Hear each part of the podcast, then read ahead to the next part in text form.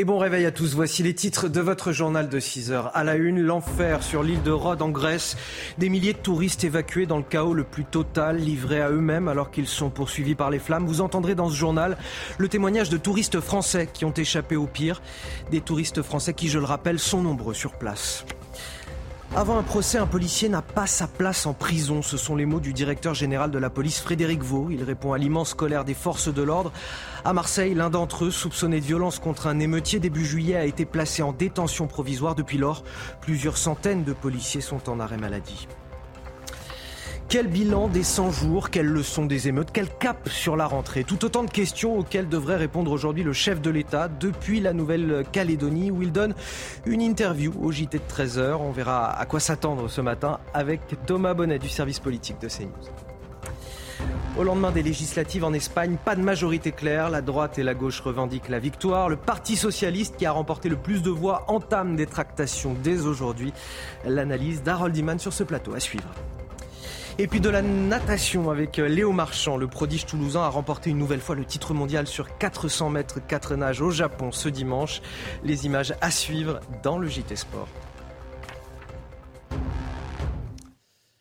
Fuir les flammes au plus vite, c'est le, calvaire que vivent des milliers de personnes sur l'île grecque de Rhodes depuis ce week-end. Pour l'heure, 30 000 personnes ont été évacuées. C'est la plus grande opération du type jamais effectuée en Grèce marine. Oui, hier, des centaines de touristes, dont énormément de Français, attendaient encore à l'aéroport de Rhodes, espérant prendre un vol au plus vite pour rentrer chez eux. Tous euh, se sentent abandonnés face à cette situation. Récit signé euh, Sarah Varny et Corentin Brio. Alors que le feu fait toujours rage, les autorités grecques poursuivent les évacuations sur l'île de Rhodes. Selon un bilan officiel, hier soir, 30 000 personnes étaient évacuées et à l'abri des flammes. Mais pour les touristes de l'île, on déplore un manque d'organisation face à l'ampleur de la catastrophe. Pour l'évacuation, si euh, nous, on ne s'était pas débrouillés seuls, en fait, euh, voilà, personne n'est venu toquer à nos portes, euh, on n'a pas eu d'alarme, on n'a rien eu en fait. C'est en voyant la fumée, c'est nous qui avons pris l'initiative de partir. C'est très compliqué, c'est très mal organisé et franchement, on se sent les seuls au monde, vraiment. En fait, le feu avait commencé la veille au soir hein, et que tout le monde était inquiet et que tout le monde nous a dit vous inquiétez pas, ça va aller. Et qu'il y a des vacanciers qui sont arrivés encore ce matin à l'hôtel. Hein. Ils ont continué à faire les check-ins. Hein. Comment on peut faire venir des gens encore dans les hôtels alors que tout est en train de cramer? Pas moins de 8 hélicoptères et 270 pompiers sont engagés pour combattre cet intense feu de forêt. Beaucoup de voyageurs évacués sont pour le moment hébergés dans des écoles ou des gymnases. L'évacuation fut pour certains une épreuve difficile. C'était horrible. Je n'ai jamais eu aussi peur de toute ma vie. L'un des habitants nous a dit que nous allions tous être condamnés. Je pense que cela m'a fait peur, ainsi qu'à ma fille qui a 15 ans. Elle a eu peur. Et donc oui, cela a été une expérience absolument terrifiante. La Grèce vit actuellement une canicule d'une durée exceptionnelle, avec des températures attendues au-dessus de 44 degrés. Et Corfou, euh, autre île grecque, est également touchée par des incendies. Des évacuations maritimes ont déjà commencé à travers l'île. Retour en France où le patron de la police, Frédéric Vaux, a été envoyé à Marseille ce week-end pour calmer la grogne des policiers. Un agent de la BAC a été, je le rappelle, placé en détention provisoire, soupçonné de violence en marge des émeutes début juillet. Le savoir en prison m'empêche de dormir, c'est ce qu'explique Frédéric Vaux euh, ce matin dans le Parisien. Je considère qu'avant un éventuel procès, un policier n'a pas sa place en prison, même s'il a pu commettre des fautes ou des erreurs graves dans le cadre de son travail. Oui, c'est un avis partagé par le préfet de police de Paris, Laurent Nunez. Fier d'avoir été préfet de police des Bouches-du-Rhône et aujourd'hui à la tête des 30 000 policiers de Paris et de l'agglomération parisienne. Alors Célia Barotte, vous êtes avec nous, vous êtes journaliste police-justice. Célia, euh, cette fronde, est-ce qu'elle pourrait s'étendre à l'ensemble du pays? Alors euh, sur l'ensemble du pays, Marine, plusieurs commissariats se mobilisent, notamment en Ile-de-France. Selon les dernières informations communiquées par nos sources policières, notamment le syndicat Unité SGP Police, un dernier bilan euh, hier soir faisait état de plusieurs commissariats impactés par des euh, congés maladies ordinaires. C'est le cas à Juvisy, Montreuil, Les Lilas, Neuilly-sur-Marne, Aulnay-sous-Bois ou encore la commune de Sevran et plusieurs autres villes franciliennes. Au cœur de la capitale, les commissariats du 5, 6, 12, 18, 19 et des 20e arrondissements sont également impactés. Concrètement Comment ça se traduit dans les commissariats marseillais Depuis l'incarcération donc du policier euh, de la BAC, euh, un mouvement de colère et d'indignation touche toutes les branches de la police marseillaise, la BAC, la police secours, les services interdépartementaux de sécurisation des transports en commun ou encore les brigades spécialisées de terrain en signe de protestation et pour obtenir la libération de leurs collègues. Ils sont donc des centaines à se mettre en arrêt maladie. Nos confrères du Parisien évoquent 450 policiers euh, dans les Bouches-du-Rhône, dont 400 dans les effectifs marseillais ces derniers jours. Et sur les réseaux sociaux, euh, les syndicats dont Unité SGP Police mentionnent le code 562 Qu'est-ce qu'il signifie? Oui, c'est un code qui revient euh, dans tous les communiqués des syndicats de, police en majorité. Alors, pour rappel, les membres des forces de l'ordre n'ont pas le droit de, de faire euh, grève, mais ils peuvent ralentir leurs actions. Donc, en mentionnant le code 562, les syndicats demandent aux policiers de continuer à répondre aux appels d'urgence sans réaliser leur travail euh, de routine, leur travail de tous les jours. Ils sont comme en position d'attente. Ils ne remplissent que les missions dites essentielles. Concrètement, les policiers sont protégés donc administrativement. Ils sont en service, mais pas sur le terrain. Donc pas de patrouille, pas d'initiative. Par exemple, des infractions qui ne représentent pas de danger euh, immédiat ne peuvent pas être relevées. Reste donc à savoir si cette fronde, cette grogne va s'étendre à d'autres villes et euh, à savoir euh, combien de temps elle va durer. Et on y revient tout au long de cette matinale. Merci à vous, Célia Barotte. Il avait promis 100 jours pour apaiser le, pays le 17 avril dernier. Emmanuel Macron devrait aujourd'hui euh, faire le bilan et se projeter vers la rentrée. Le chef de l'État donne une interview tout à l'heure dans les JT de 13h depuis Nouméa en Nouvelle-Calédonie. Oui, une prise de parole attendue après de nombreux mois de tensions liées à la réforme des retraites ou après les émeutes début juillet. Alors qu'attendez-vous de l'interview d'Emmanuel Macron? Nous vous avons posé euh, la question au micro de Pierre Emco. Ce que j'attends de cette prise de parole, c'est que déjà lui, il s'en aille et qu'on en mette un meilleur. Euh, franchement, euh, Macron, il a trop parlé pendant euh, ces deux quinquennats, mais il n'a jamais eu quelque chose. Donc, qui parle ou pas, ça change pas vraiment quelque chose pour nous, les jeunes, aujourd'hui. Je pense que ça sert pas à grand chose de critiquer, donc j'écouterai le débrief le soir. Bah, pas spécialement. Je ne pense pas qu'en 100 jours, on puisse changer l'état de la France. Quoi. Non, je l'écoute plus, moi. Ça fait bien longtemps que j'écoute plus rien de ce qu'il dit. Et donc nous sommes avec Thomas Bonnet du service politique de CNews. Thomas, à quoi doit-on s'attendre pour cette prise de parole?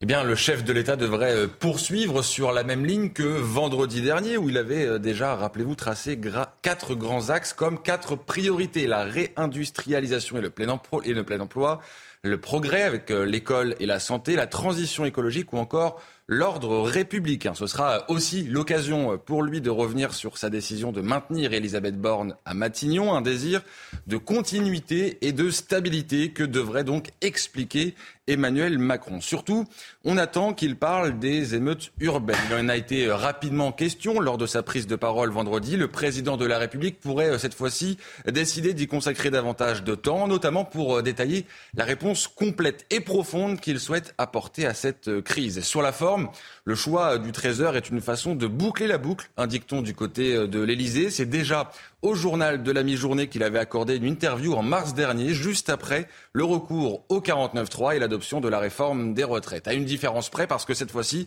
l'interview aura lieu en duplex à plus de 16 000 km de Paris, en direct de Nouméa, en Nouvelle-Calédonie. Un horaire aussi qui peut étonner. On est en pleine période de vacances estivales. Pas sûr que beaucoup de Français se passionnent pour les déclarations du chef de l'État à l'heure du déjeuner. Merci Thomas. Politique également en, Espagne où, les tractations débutent aujourd'hui au, lendemain des élections législatives.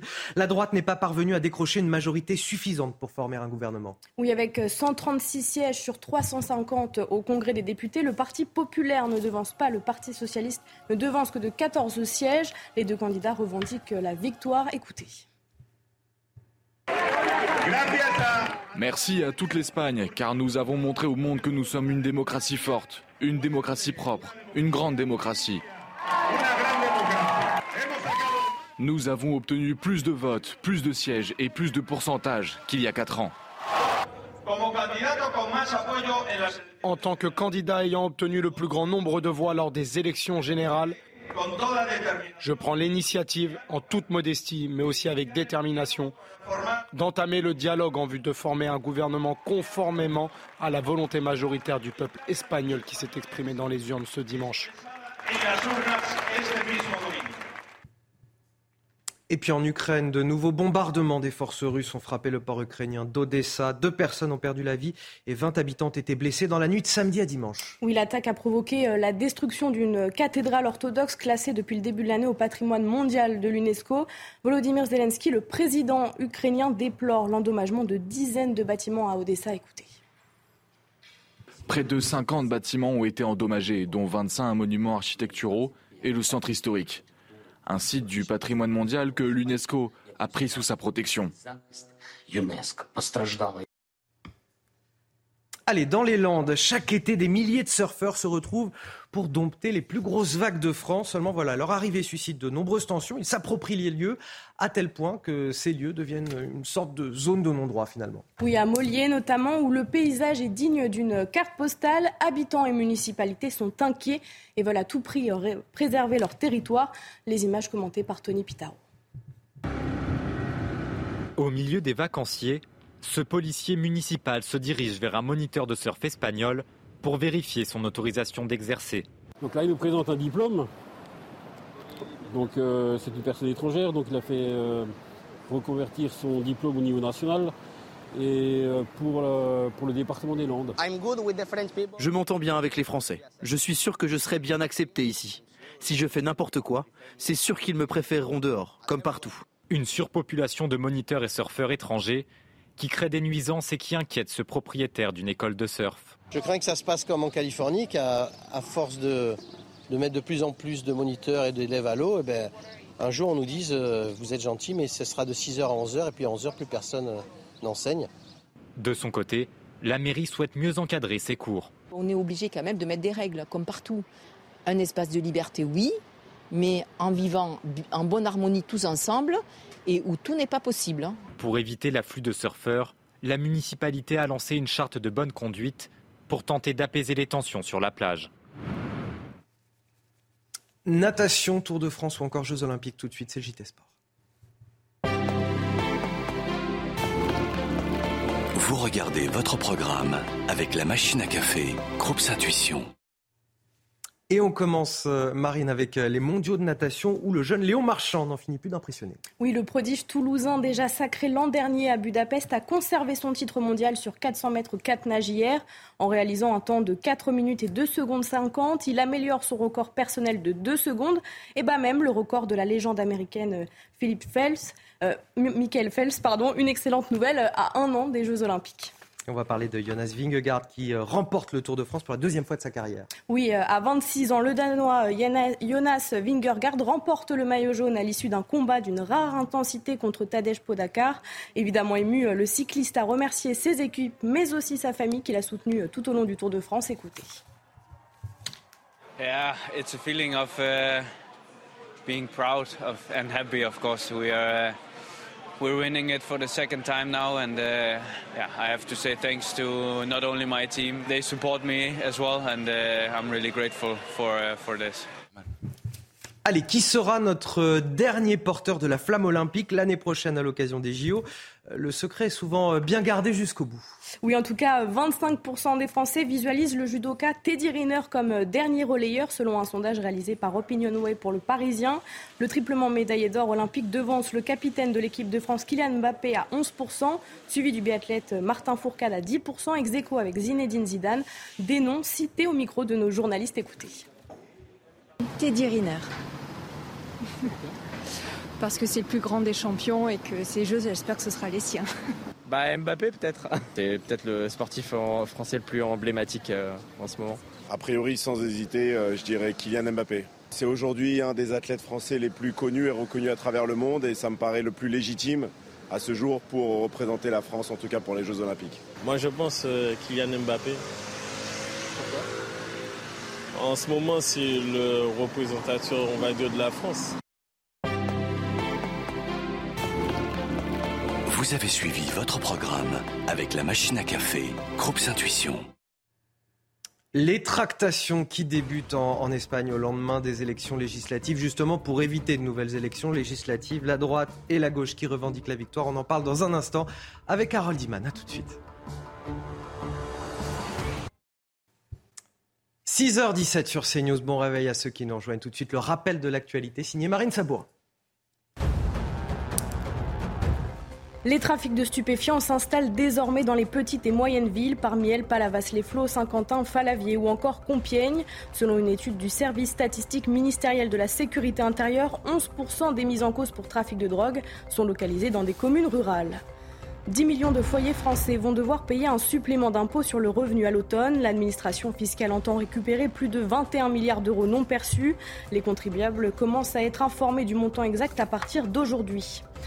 Et puis la France dit adieu à l'emblématique Jane Birkin après sa disparition euh, euh, il y a deux semaines à l'âge de 76 ans. La cérémonie débutera à 10h en l'église Saint-Roch dans le premier arrondissement de Paris. Une cérémonie réservée à l'entourage familial et amical mais qui sera retransmise en direct rue Saint-Honoré et rue des Pyramides dans la capitale. L'actualité internationale avec vous, Harold Iman. Bonjour, on va évoquer euh, ce qui se passe en Espagne, les tractations qui débutent aujourd'hui pour euh, éviter de nouvelles élections législatives. La droite n'est finalement pas parvenue euh, à décrocher une majorité suffisante pour former un, gouvernement. Comment vous l'expliquez, Harold? L'analyse qui sort de l'Espagne, c'est que les euh, gens étaient beaucoup moins attirés par les sirènes, on va dire, de Vox, notamment, qui est le parti de droite nationaliste, traditionnaliste, qui perd beaucoup de voix. Donc, ils ont préféré la stabilité dans l'ensemble, donc ils ont voté pour des gros partis bien connus, le Parti populaire et le Parti socialiste. Et justement, le Parti socialiste, qui devait reculer un peu, a beaucoup moins euh, reculé que euh, prévu. Et donc, avec ses 122 sièges contre les 136 de la droite euh, classique, elle a encore une possibilité de se fabriquer une coalition. Est-ce que Pedro Sanchez, le Premier ministre, avait prévu une telle issue? Oui. Il avait prévu une telle issue parce qu'il a eu une grande déroute aux élections municipales et régionales du mois de mai et il a fait le calcul qu'il fallait euh, enrayer la baisse de son parti pour ne pas finir comme a fini le PS en France. Donc, euh, euh, arrêtons l'hémorragie, faisons une espèce de sursaut. Il est très bon là-dedans, dans les remontadas, comme dans le sport. Et euh, il en a déjà fait euh, deux. Et ça a marché. Il a vraiment sauvé les meubles tactiquement du Parti socialiste espagnol. Enfin, le tout, ça va être quand même de pouvoir constituer à un moment donné un gouvernement stable. Euh, combien de temps cette période d'incertitude peut-elle encore durer?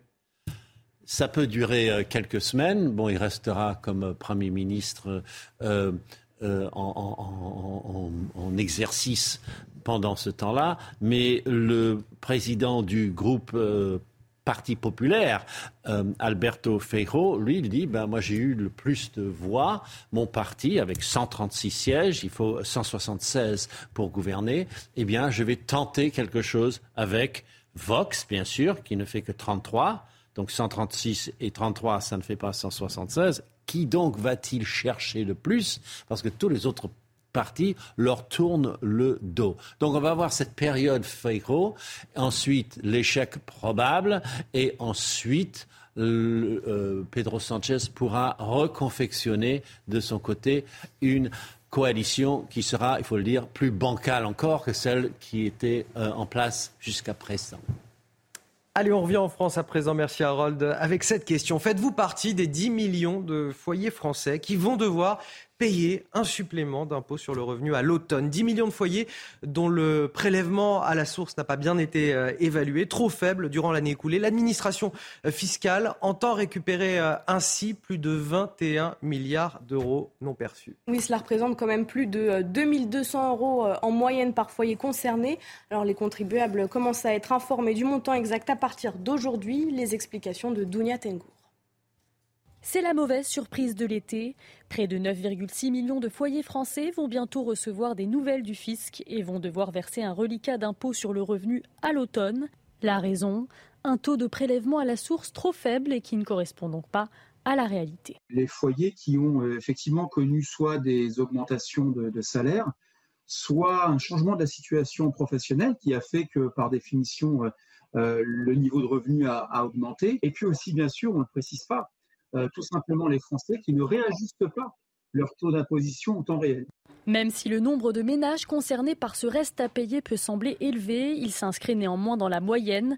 Pour les impôts sur les revenus de l'année 2021, ils étaient déjà plus de 10 millions de foyers à s'acquitter d'un supplément, l'occasion pour l'État de réajuster les finances publiques. C'est pratiquement 20%, euh, j'allais dire, euh, du déficit public français, puisque ça, ça peut avoisiner, d'après les premières estimations, entre 20 et 22 milliards d'euros euh, de recettes fiscales.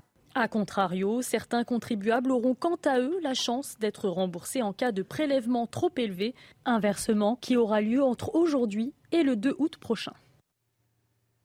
Bon, nous sommes au cœur de l'été, vous allez euh, peut-être prendre la route ces prochains jours. Si vous voulez économiser de l'essence et réduire votre empreinte euh, carbone à la fois, il y a une solution marine, c'est l'éco-conduite. Oui, vous allez le voir, hein, rien de plus simple pour adopter cette méthode de conduite qui permettrait de réduire les accidents de 10 à 15% selon les sociétés euh, d'assurance. Voici trois gestes à retenir avec Maxime Lavandier et Antoine Durand.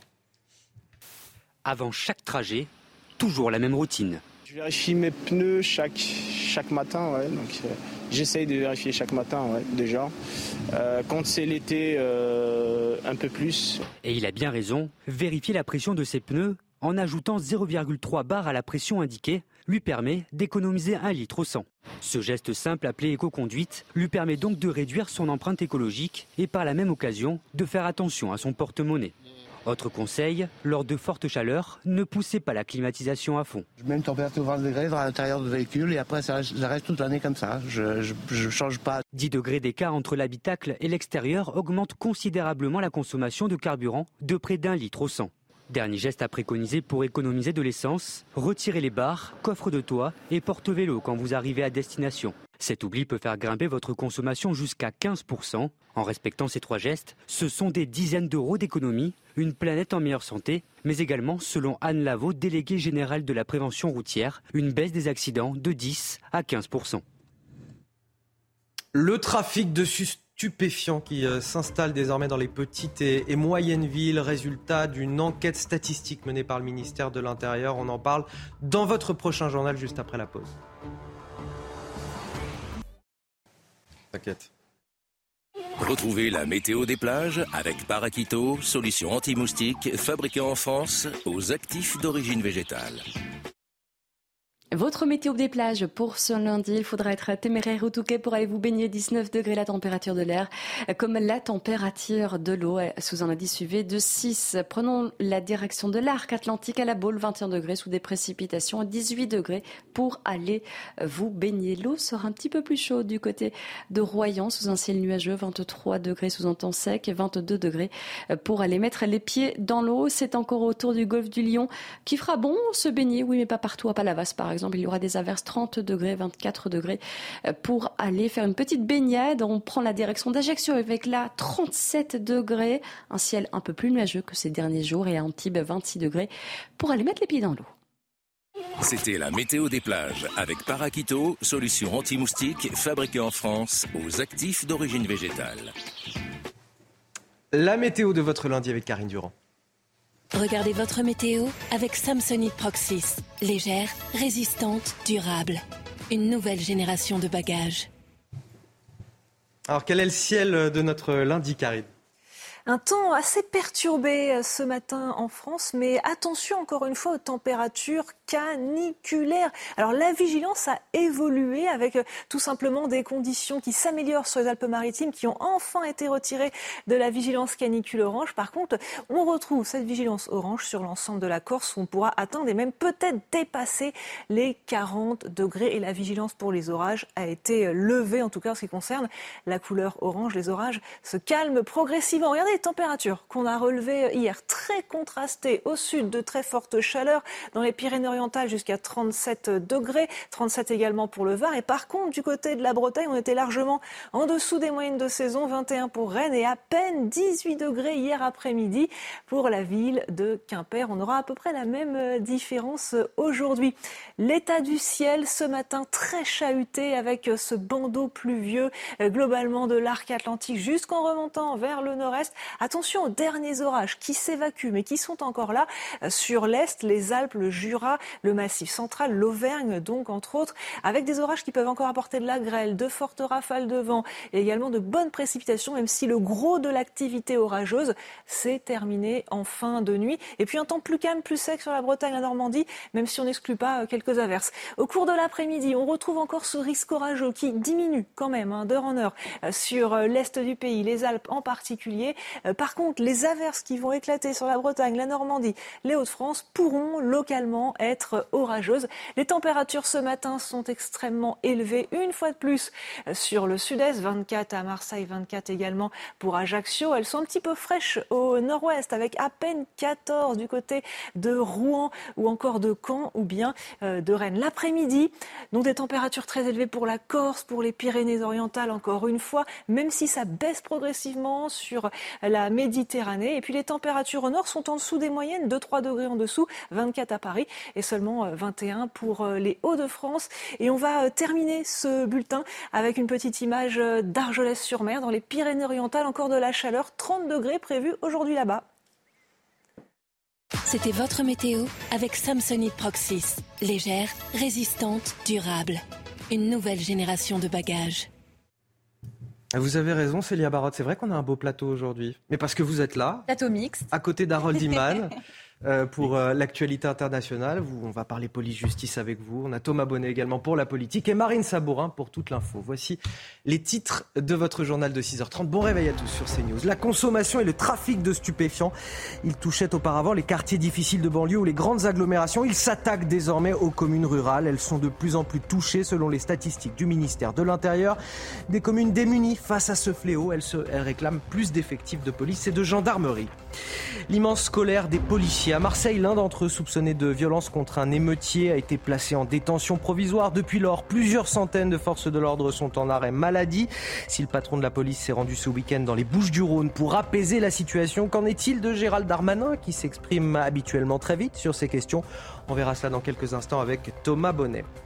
En Russie, Moscou affirme avoir abattu deux drones ukrainiens dans le centre-ville. Est-ce là le signe de l'escalade? Réponse dans quelques minutes avec Harold Iman Et puis enfin, retour en France. Euh, vos impôts, faites-vous partie des 10 millions de foyers français qui vont devoir payer un supplément d'impôt sur le revenu à partir de l'automne? L'administration fiscale entend récupérer plus de 21 milliards d'euros non perçus. Les contribuables commencent à être informés du montant exact à partir d'aujourd'hui. Et puis enfin, panique sur une plage des Pyrénées-Orientales évacuée en urgence ce samedi. Un requin d'environ 2 mètres de long s'est approché du rivage. Pourquoi était-il si près de la côte? Les explications dans cette édition.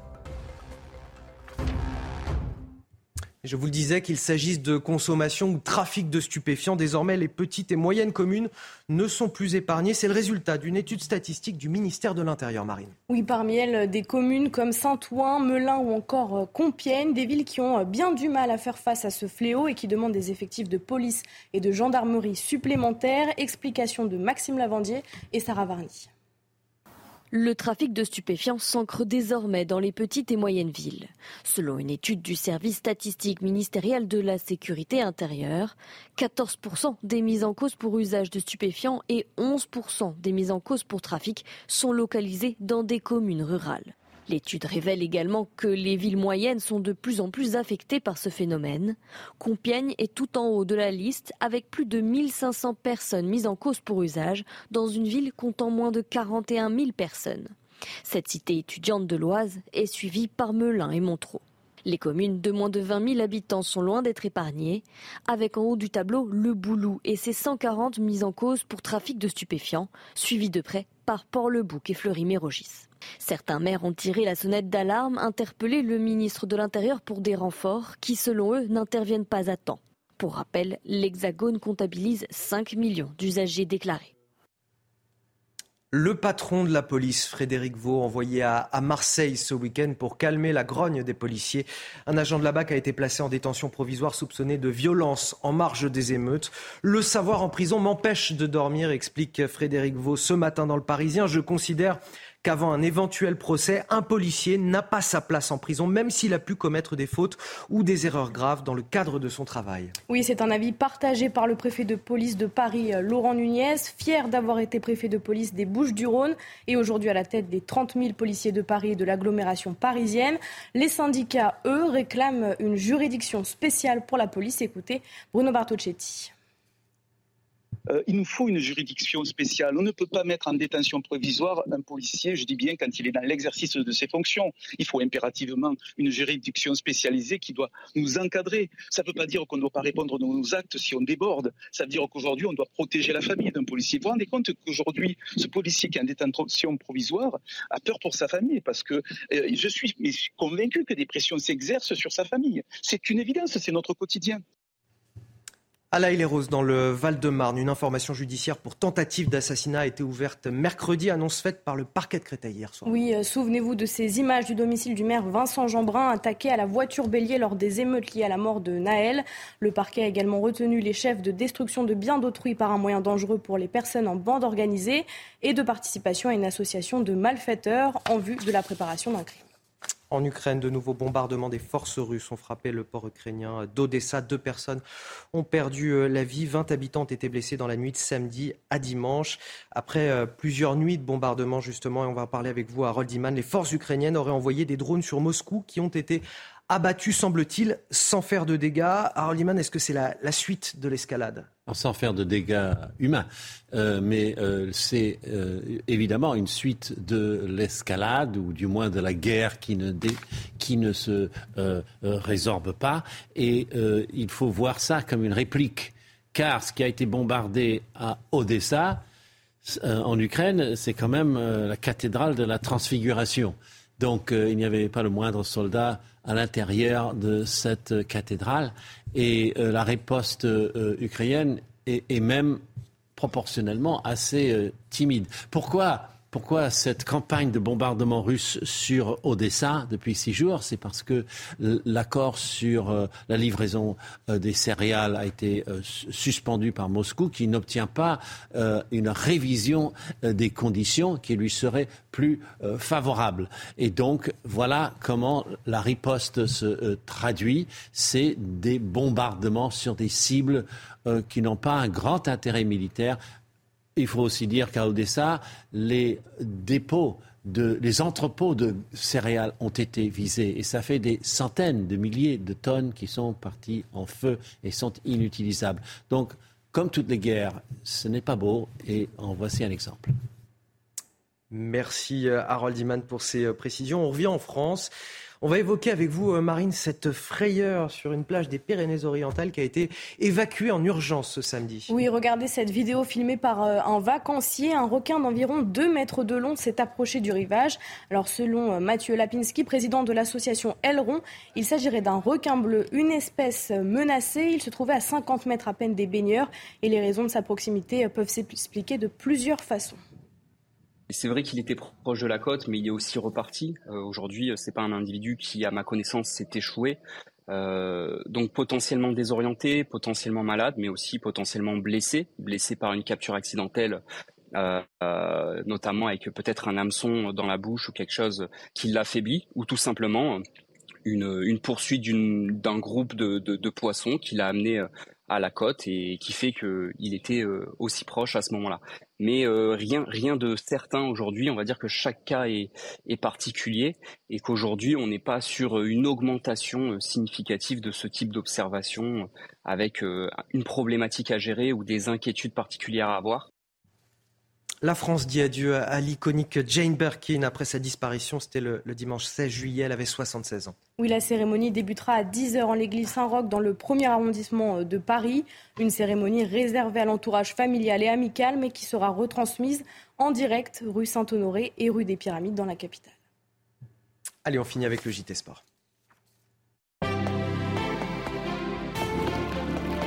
Vous regardez votre programme avec la machine à café, Groupe Intuition. Évidemment, euh, la nouvelle de, ce week-end, c'est euh, le jeune Léon Marchand qui n'en finit plus d'impressionner là aux, mondiaux de, de, natation au Japon. Oui, le prodige toulousain, déjà sacré euh, l'an dernier à Budapest, a conservé son titre mondial sur 400 mètres 4 nages hier. En réalisant un temps de 4 minutes et 2 secondes 50, il améliore son record personnel de 2 secondes. Une excellente nouvelle à un an des Jeux Olympiques. Et puis malheureusement, ce faux départ pour l'équipe de France féminine de football. Oui, les Bleus ont manqué leur début de Coupe du Monde après un match nul contre la Jamaïque hier soir à Sydney. L'équipe a été diminuée par de multiples blessures des joueuses. Le sélectionneur Hervé Renard, fraîchement arrivé en équipe de France, regrette les nombreuses occasions ratées. Écoutez. On s'est fait un peu rentrer dedans. Hein. Premier duel de la tête sur un coup de pied défensif. Euh, il y a déjà une faute, un coup de tête, et puis après d'autres. Et puis après, on attend la 90e pour, euh, pour agir. C'est comme ça. C'est on l'a mentionné avant, hein, mais. Donc euh, les, deux, les occasions en deuxième mi-temps, bah, il fallait les concrétiser. Mais on va dire que l'équipe de France avait l'habitude de surclasser ses adversaires lors du premier match. Bah, c'est une habitude qui va changer parce que le football se resserre. Les dimanches de course F1 se suivent et se ressemblent, euh, bien heureusement pour euh, Max Verstappen. Oui, en Hongrie, euh, le leader du championnat du monde de Formule 1 s'est offert un nouveau cavalier seul, offrant à son écurie une douzième victoire d'affilée record. Retour sur ce prix hier soir avec notre sujet d'Infosport. 50 degrés au sol, ébullition sous les casques sur le Hungaroring un départ catastrophique pour le poleman Lewis Hamilton. Non seulement il ne tient pas le choc face à Max Verstappen, mais les deux McLaren passent devant le septuple champion du monde.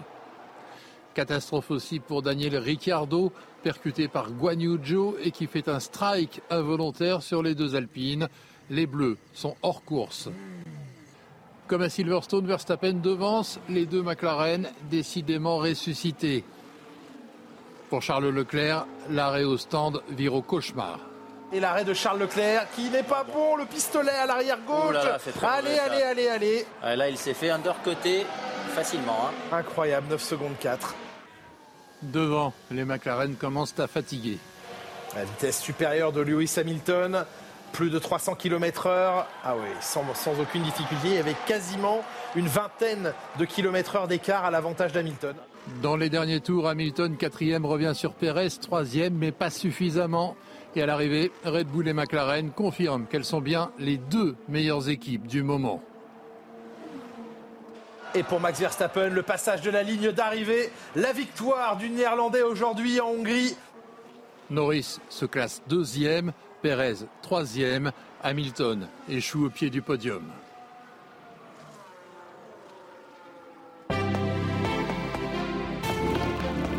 Vous avez suivi votre programme avec la machine à café, Groupe Intuition. Alors le surf c'est très sympa mais quand ça provoque des nuisances dans les Landes, ça l'est beaucoup moins. On voit ça dans notre reportage, ce sera juste après la pause. 6h42 sur CNews, le rappel de l'actualité signé Marine Sabourin. Il avait promis 100 jours pour apaiser euh, le pays le 17 avril dernier. Emmanuel Macron s'exprime à 13h depuis Nouméa en Nouvelle-Calédonie où il se trouve en déplacement. Parmi les thématiques abordées, l'emploi, l'écologie ou encore l'ordre républicain. Sur l'île de Rhodes, en Grèce, les flammes continuent de ravager la forêt. Pour l'heure, 30 000 personnes ont été évacuées. Il s'agit de la plus grande opération du type jamais effectuée en Grèce selon les autorités. Hier, des centaines de touristes, dont énormément de Français, attendaient encore à l'aéroport, espérant prendre un vol au plus vite. En Espagne, pas de majorité claire aux élections législatives. Le Parti populaire d'Alberto Ferro a finalement remporté 136 sièges sur un total de 350 contre 122 pour le Parti socialiste de Pedro Sanchez. En Italie, une vingtaine de pays méditerranéens se sont réunis ce week-end pour une conférence internationale destinée à, freiner les flux migratoires. Le sommet a esquissé les contours d'un fonds pour financer des projets d'investissement et de contrôle aux frontières. Oui, la première ministre italienne a annoncé la création d'un fonds qui sera abondé par des donateurs. Cette réunion était le début d'un long travail face à l'immigration clandestine, explique Giorgia Meloni. L'immigration clandestine massive nuit à chacun d'entre nous. Personne n'en profite, sauf les groupes criminels qui s'enrichissent aux dépens des plus fragiles. Ils usent même de leur force contre les gouvernements. Ils mettent en danger les institutions, les citoyens, l'économie, la stabilité politique et l'équilibre démocratique. Marine Sabourin, on va parler de surf désormais. Oui, dans les Landes notamment, chaque été où euh, des milliers de surfeurs se retrouvent pour dompter les plus grosses vagues de France. Seulement, euh, voilà, leur arrivée suscite de nombreuses tensions car ils s'approprient euh, les lieux à tel point qu'ils deviennent parfois une zone de non-droit. À Moliette notamment, où le paysage est digne d'une carte postale, habitants et municipalités sont inquiets et veulent à tout prix préserver leur territoire. Les images commentées par Tony Pitaro. Au milieu des vacanciers, ce policier municipal se dirige vers un moniteur de surf espagnol pour vérifier son autorisation d'exercer. Donc là, il nous présente un diplôme. Donc euh, c'est une personne étrangère, donc il a fait euh, reconvertir son diplôme au niveau national et euh, pour, pour le département des Landes. Je m'entends bien avec les Français. Je suis sûr que je serai bien accepté ici. Si je fais n'importe quoi, c'est sûr qu'ils me préféreront dehors, comme partout. Une surpopulation de moniteurs et surfeurs étrangers qui crée des nuisances et qui inquiète ce propriétaire d'une école de surf. Je crains que ça se passe comme en Californie, qu'à force de, mettre de plus en plus de moniteurs et d'élèves à l'eau, eh ben, un jour on nous dise euh, vous êtes gentil, mais ce sera de 6h à 11h, et puis à 11h plus personne euh, n'enseigne. De son côté, la mairie souhaite mieux encadrer ses cours. On est obligé quand même de mettre des règles, comme partout. Un espace de liberté, oui, mais en vivant en bonne harmonie tous ensemble et où tout n'est pas possible. Hein. Pour éviter l'afflux de surfeurs, la municipalité a lancé une charte de bonne conduite pour tenter d'apaiser les tensions sur la plage. Alors, est-ce que vous faites partie des 10 millions de foyers qui vont devoir euh, payer un supplément d'impôt sur le revenu à partir euh, du mois de septembre? 10 millions de foyers dont le prélèvement à la source a été trop faible durant l'année écoulée. L'administration fiscale entend récupérer une somme assez rondelette, plus de 21 milliards d'euros non perçus. Oui, cela représente quand même plus de 2200 euros en moyenne par foyer euh, concerné. Les contribuables commencent à être informés du montant exact à partir d'aujourd'hui. Les explications de Dounia Tengour. C'est la mauvaise surprise de l'été. Près de 9,6 millions de foyers français vont bientôt recevoir des nouvelles du fisc et vont devoir verser un reliquat d'impôt sur le revenu à l'automne. La raison Un taux de prélèvement à la source trop faible et qui ne correspond donc pas Les foyers qui ont euh, effectivement connu soit des augmentations de, salaire, soit un changement de la situation professionnelle qui a fait que par définition euh, euh, le niveau de revenu a, augmenté, et puis aussi bien sûr, on ne précise pas, tout simplement les Français qui ne réajustent pas leur taux d'imposition au temps réel. Même si le nombre de ménages concernés par ce reste à payer peut sembler élevé, il s'inscrit néanmoins dans la moyenne. Pour les impôts sur les revenus de l'année 2021, ils étaient déjà plus de 10 millions de foyers à s'acquitter d'un supplément, l'occasion pour l'État de réajuster les finances publiques. C'est pratiquement 20%, euh, j'allais dire, euh, du déficit public français, puisque ça ça peut avoisiner, d'après les premières estimations, entre 20 et 22 milliards d'euros euh, de recettes fiscales. A contrario, certains contribuables auront quant à eux la chance d'être remboursés en cas de prélèvement trop élevé, un versement qui aura lieu entre aujourd'hui et le 2 août prochain puisqu'on est en plein cœur des vacances, vous allez peut-être prendre euh, la route ces prochains jours. Si vous voulez économiser de l'essence et à la fois réduire votre empreinte carbone, il y a une solution marine, c'est l'éco-conduite. Oui, vous allez le voir, hein. rien de plus simple euh, pour adopter cette méthode de conduite qui permettrait de réduire les accidents de 10 à 15% euh, selon les sociétés d'assurance. Voici trois gestes à retenir avec Maxime Lavandier. Avant chaque trajet, toujours la même routine. Je vérifie mes pneus chaque, chaque matin, ouais, donc J'essaye de vérifier chaque matin, déjà. Euh, quand c'est l'été, euh, un peu plus. Et il a bien raison. Vérifier la pression de ses pneus en ajoutant 0,3 bar à la pression indiquée lui permet d'économiser un litre au 100. Ce geste simple appelé éco-conduite lui permet donc de réduire son empreinte écologique et par la même occasion de faire attention à son porte-monnaie. Autre conseil, lors de fortes chaleurs, ne poussez pas la climatisation à fond. Je mets une température 20 degrés dans l'intérieur du véhicule et après ça reste, toute l'année comme ça. Je ne change pas. 10 degrés d'écart entre l'habitacle et l'extérieur augmente considérablement la consommation de carburant de près d'un litre au 100. Dernier geste à préconiser pour économiser de l'essence, retirez les barres, coffres de toit et porte-vélo quand vous arrivez à destination. Cet oubli peut faire grimper votre consommation jusqu'à 15%. En respectant ces trois gestes, ce sont des dizaines d'euros d'économie, une planète en meilleure santé, mais également, selon Anne Lavaux, déléguée générale de la prévention routière, une baisse des accidents de 10 à 15%. L'immense colère des policiers à Marseille, l'un d'entre eux soupçonné de violence contre un émeutier début juillet a, été placé en détention provisoire. Alors que la mobilisation s'intensifie euh, dans les rangs des forces de l'ordre, le ministre de l'Intérieur Gérald Darmanin ne s'est toujours pas exprimé. Pourquoi va-t-il le faire? Élément de réponse dans un instant avec Thomas Bonnet du service politique de CNews.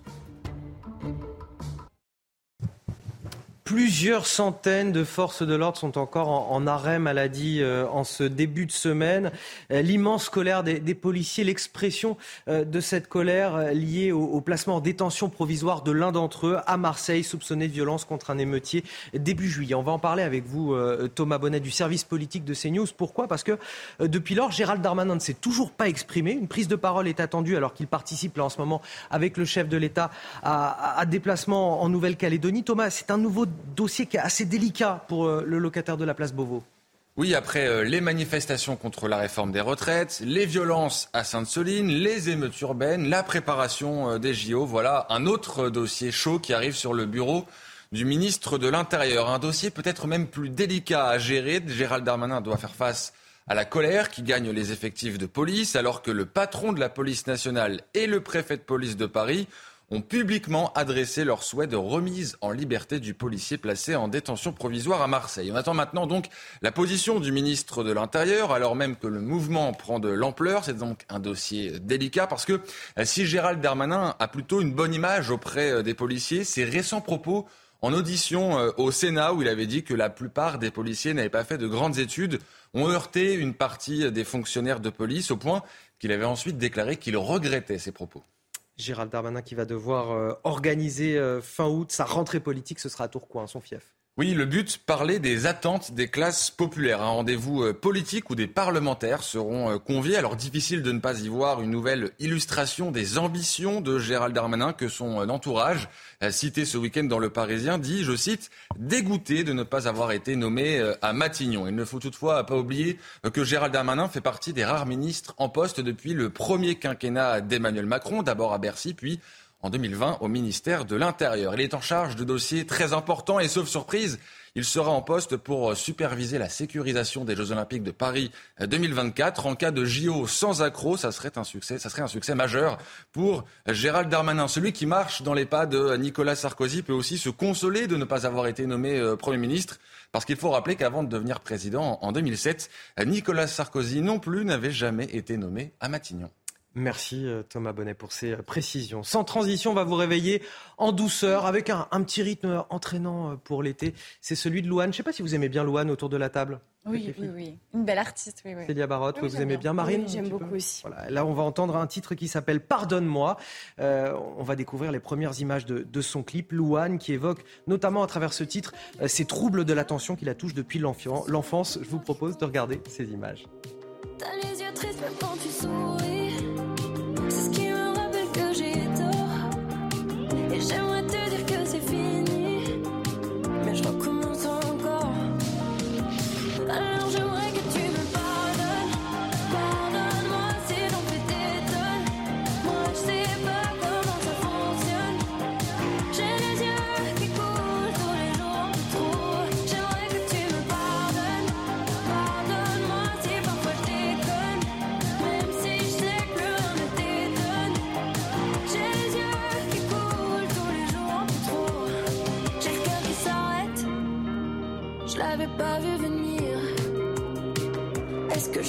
gâché la fête? Je sais pas, je crie sans réfléchir.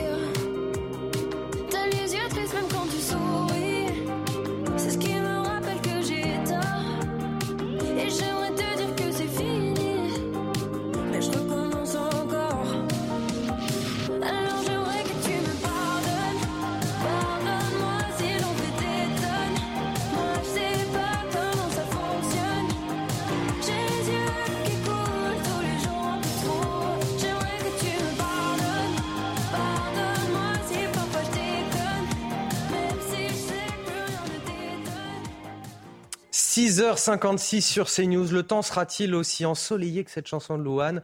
Bon réveil à tous sur CNews. C'est la météo. Karine Durand.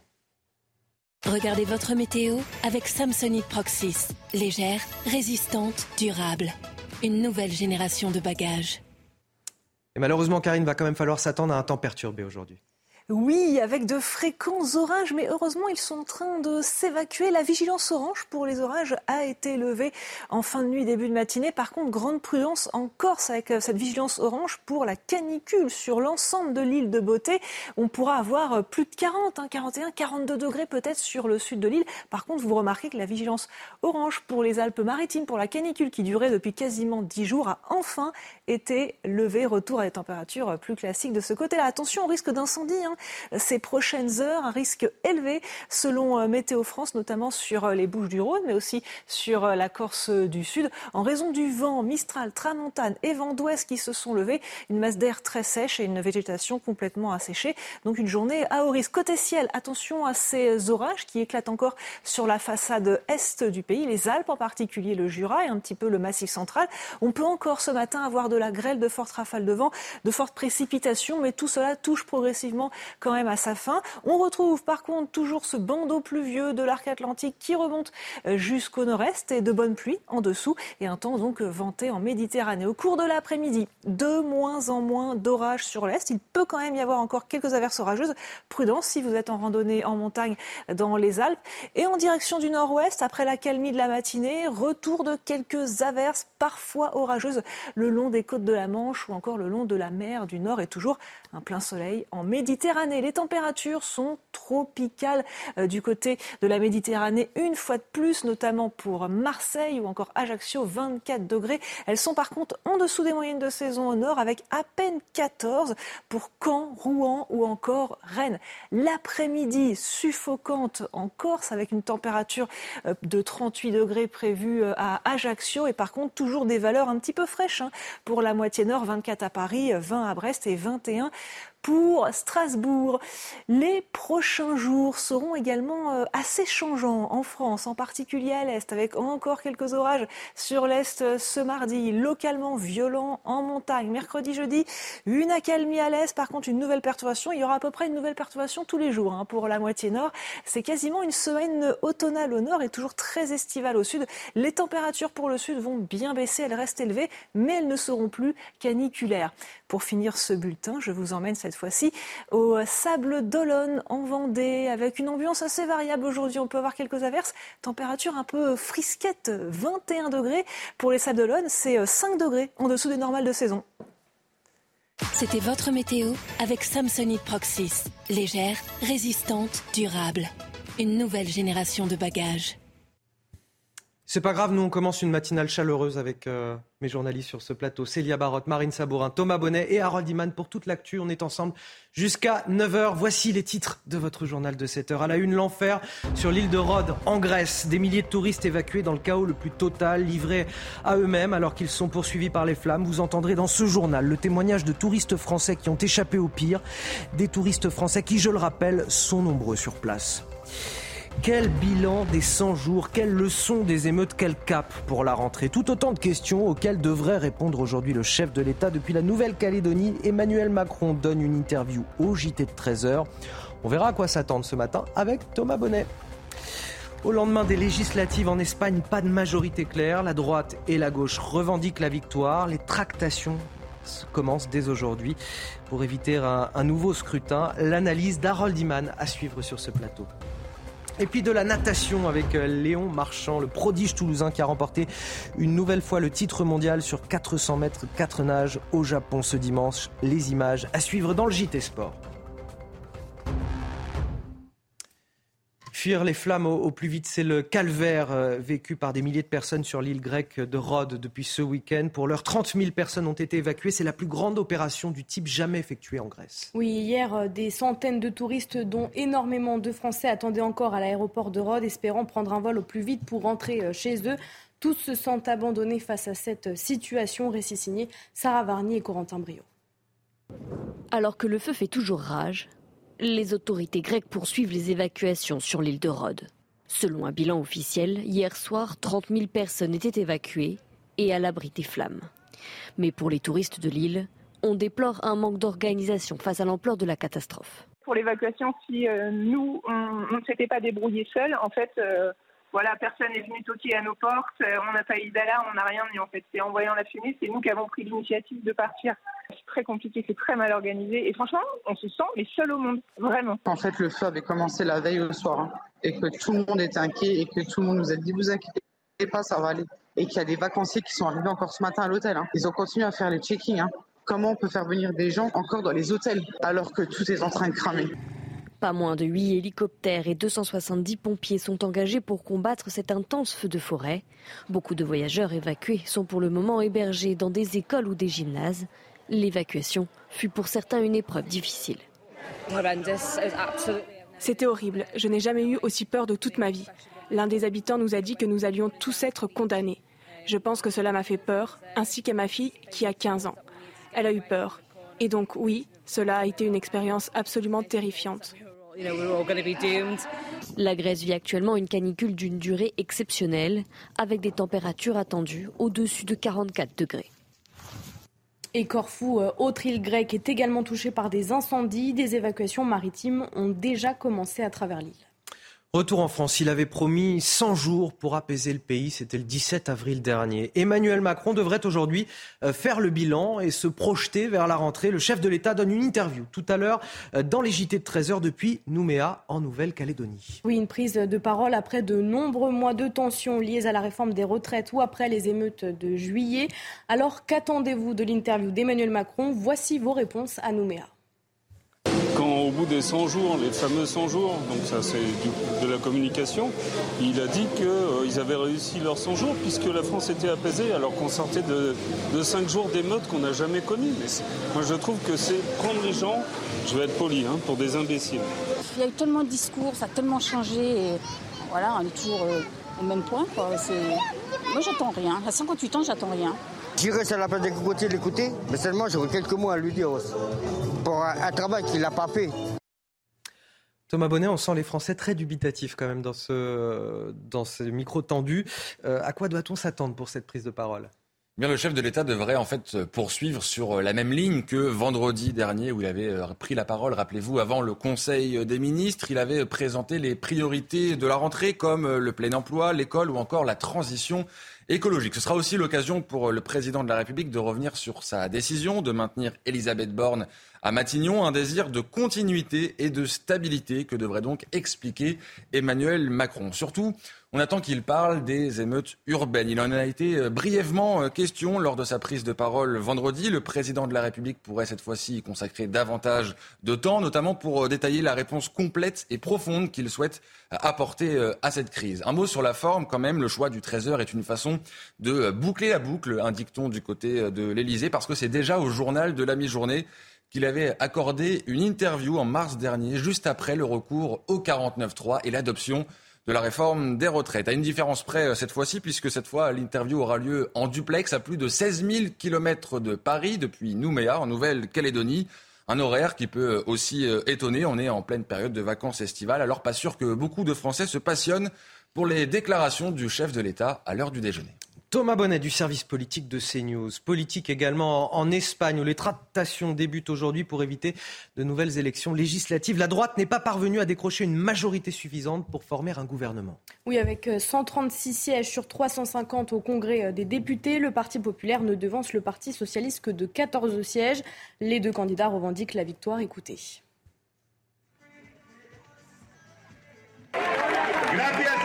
Merci à toute l'Espagne, car nous avons montré au monde que nous sommes une démocratie forte, une démocratie propre, une grande démocratie. Nous avons obtenu plus de votes, plus de sièges et plus de pourcentages qu'il y a quatre ans. En tant que candidat ayant obtenu le plus grand nombre de voix lors des élections générales, je prends l'initiative, en toute modestie, mais aussi avec détermination, d'entamer le dialogue en vue de former un gouvernement conformément à la volonté majoritaire du peuple espagnol qui s'est exprimé dans les urnes ce dimanche. Alors Harold Iman, pourquoi les, conservateurs n'ont-ils pas obtenu une majorité suffisante? Parce que Vox euh, a déçu. C'était euh, l'attelage à deux du Parti populaire qui est centre droit et Vox qui est une scission qui est devenue euh, nationaliste et identitaire. Euh, et Vox pensait avoir le vent en poupe, mais a perdu beaucoup de voix, une vingtaine presque, et donc, de sièges. Donc la formule gagnante n'est plus là, même si le Parti populaire lui a fait quand même une assez grosse avancée. Il, il a augmenté de 47. Mais voilà, les deux, additionnés ne, feront pas une majorité.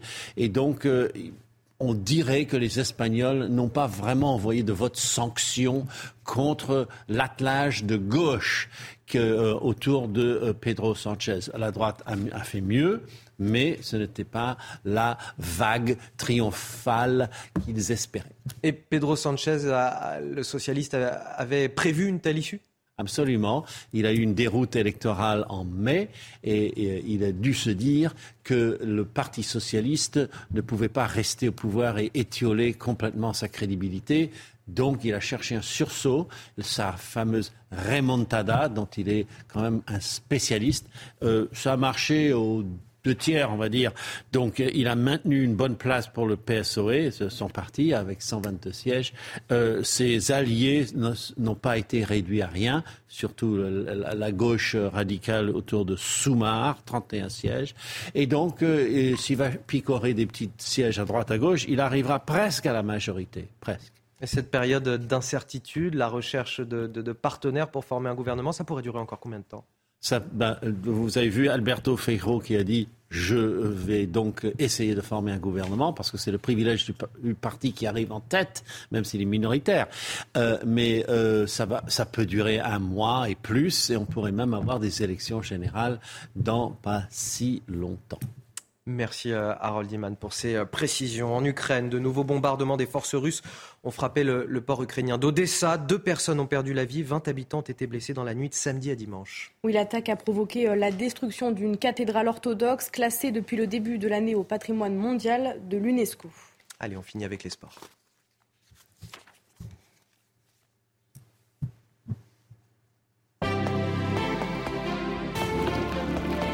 Vous regardez votre programme avec la machine à café, Groupe Intuition. Allez, on commence avec euh, les mondiaux de natation au Japon. Le jeune Léon Marchand n'en finit plus d'impressionner. Oui, le prodige toulousain, déjà sacré l'an dernier euh, à Budapest, a conservé son titre mondial sur 400 mètres 4 nages hier. En réalisant un temps de 4 minutes et 2 secondes 50, il améliore son record personnel de 2 secondes. Une excellente nouvelle à un an des Jeux Olympiques. Et puis lui remporte le Tour de France pour la deuxième fois de sa carrière. Oui, à 26 ans, le Danois Jonas Vingegaard remporte le maillot jaune à l'issue d'un combat d'une rare intensité contre Tadej Pogacar. Évidemment ému, le cycliste a remercié ses équipes, mais aussi sa famille qui l'a soutenu tout, au long du Tour de France. Écoutez. Yeah, it's a feeling of uh, being proud and happy, of course. We are. Uh, we're winning it for the second time now, and uh, yeah, I have to say thanks to not only my team, they support me as well, and uh, I'm really grateful for uh, for this. Et qui sera donc notre dernier porteur de flamme olympique euh, l'an prochain à l'occasion des JO C'est un secret qui est souvent gardé jusqu'au bout. Oui, en tout cas, 25% euh, des Français visualisent le judoka Teddy Riner comme dernier relayeur, selon un sondage réalisé par Opinionway pour le Parisien. Le triplement médaillé d'or olympique devance le capitaine de l'équipe de France, Kylian Mbappé, à 11%, suivi du biathlète Martin Fourcade à 10%, ex aequo avec Zinedine Zidane. Des noms cités au micro de nos journalistes. Écoutez. Teddy Riner. Parce que c'est le plus grand des champions et que ces jeux, j'espère que ce sera les siens. Bah Mbappé peut-être. C'est peut-être le sportif français le plus emblématique euh, en ce moment. A priori, sans hésiter, euh, je dirais Kylian Mbappé. C'est aujourd'hui un des athlètes français les plus connus et reconnus à travers le monde et ça me paraît le plus légitime à ce jour pour représenter la France, en tout cas pour les Jeux Olympiques. Moi je pense euh, Kylian Mbappé. En ce moment, c'est le représentateur, on va dire, de la France. Vous avez suivi votre programme avec la machine à café, Groupe Intuition.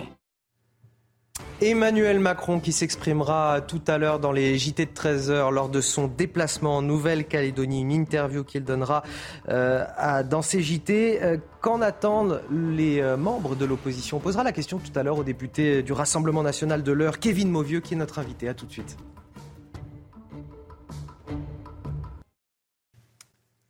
7h14, bon réveil à tous sur CNews. Pour ceux qui nous rejoignent, voici le rappel de l'actualité signé Marine Sabois.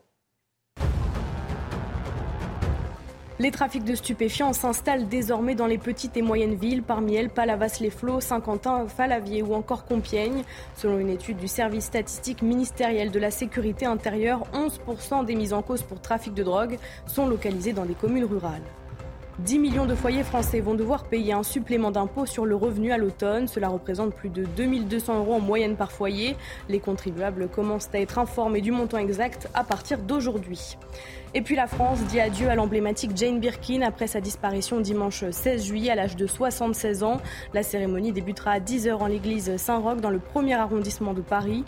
Une cérémonie réservée à l'entourage familial et amical.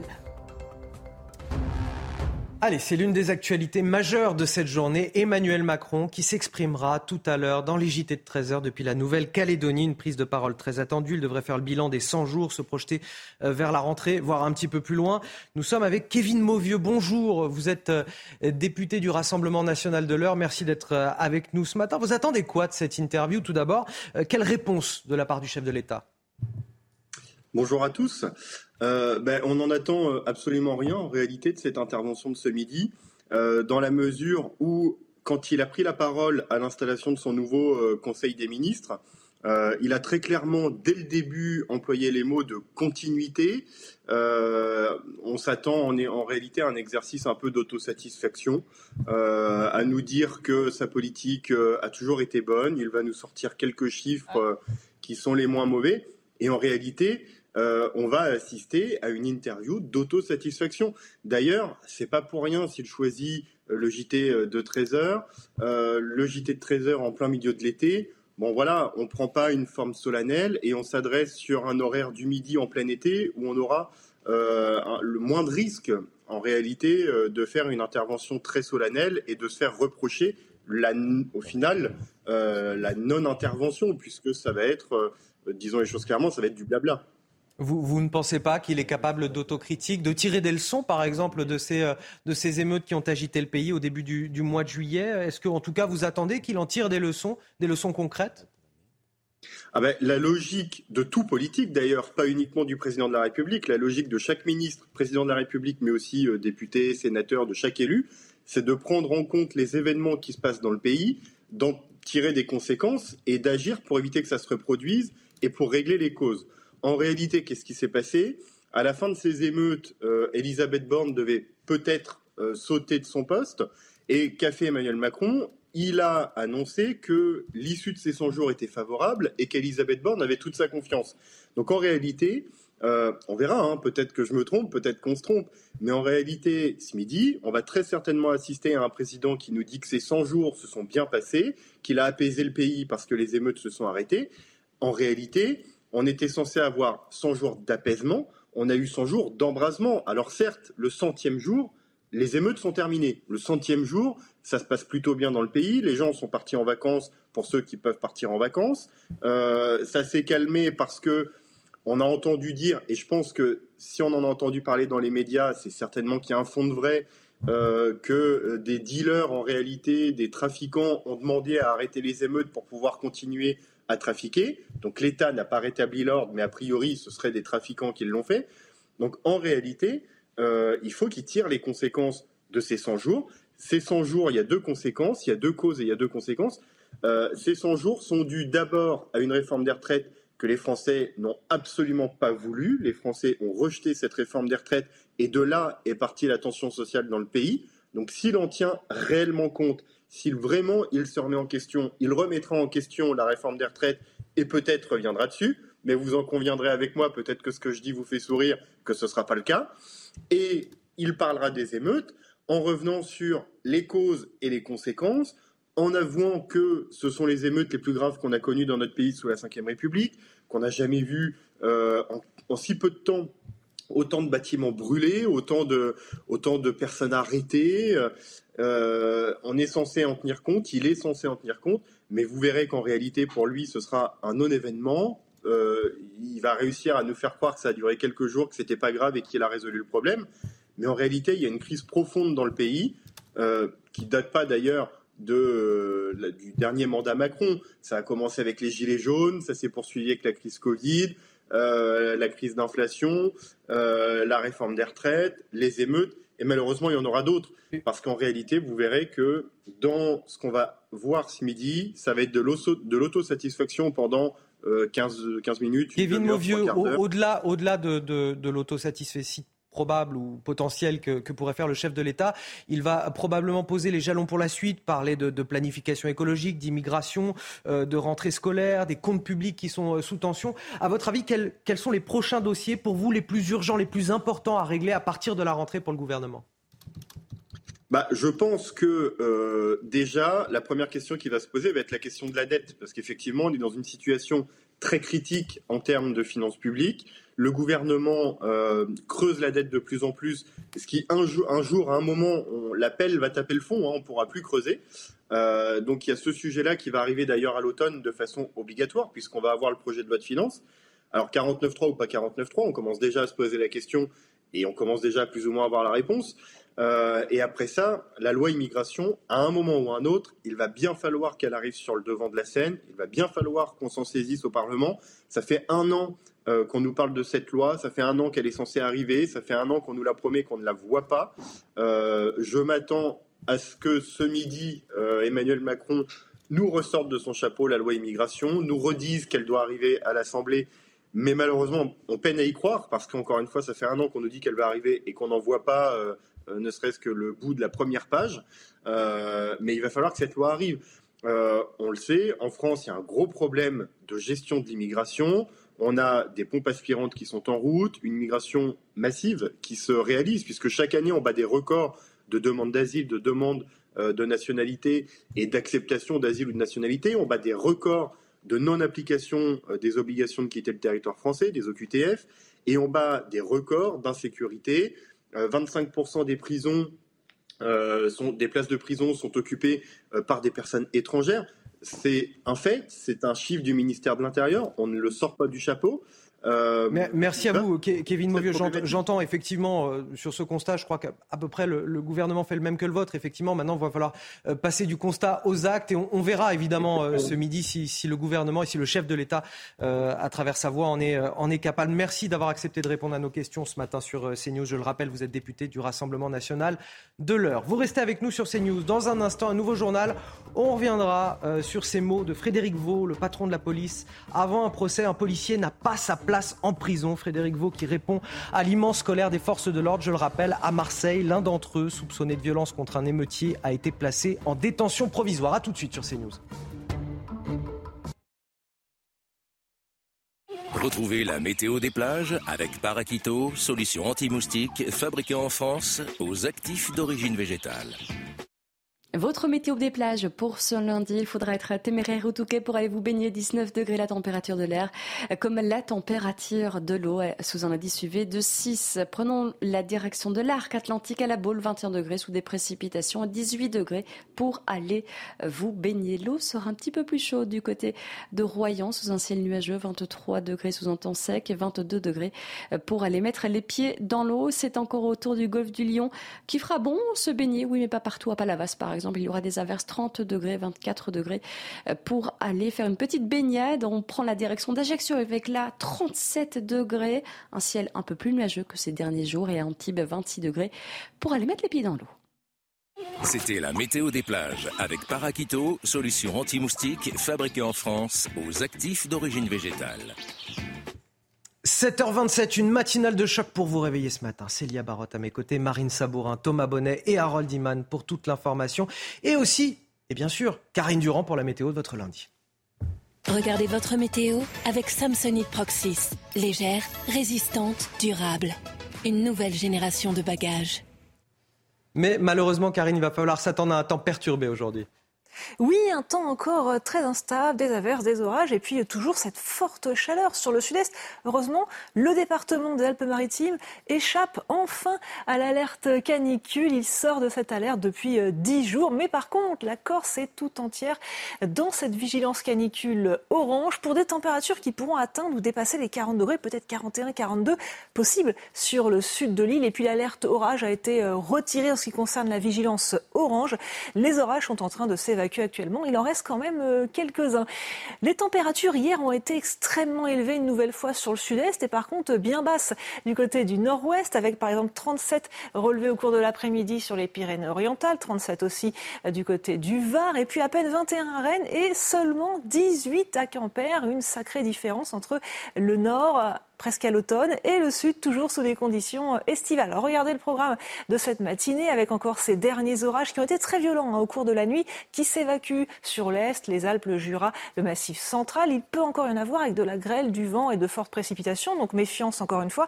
Et puis de grosses pluies sont présentes globalement des Pyrénées et euh, de l'arc atlantique jusqu'en remontant vers le nord-est. Et c'est la calmie progressive sur le nord-ouest avec parfois quelques gouttes quand même. Au cours de l'après-midi, à nouveau quelques averses orageuses possibles, en général pas très fortes, hein, sur euh, les côtes de la Manche, Bretagne, Normandie, mais aussi les Hauts-de-France. Encore quelques derniers orages sur les Alpes. Ils vont euh, quand même s'atténuer au cours de l'après-midi et toujours ce plein soleil sur la Méditerranée. Attention au vent, Mistral Tramontane, vent d'ouest qui se lève et donc un risque important d'incendie sur les bords de la Méditerranée. Les températures encore bien trop élevées ce matin pour le sud-est, 24 à Marseille, 24 à Ajaccio, un peu de fraîcheur pour le nord-ouest, 14 du côté de Caen, de Rouen ou encore de Rennes. L'après-midi, donc caniculaire pour la Corse, avec 38 euh, notamment à Ajaccio, mais localement encore plus. Et puis des températures sous les moyennes de saison, ça change pour la moitié nord, à peine 20 à Brest, 24 à Paris,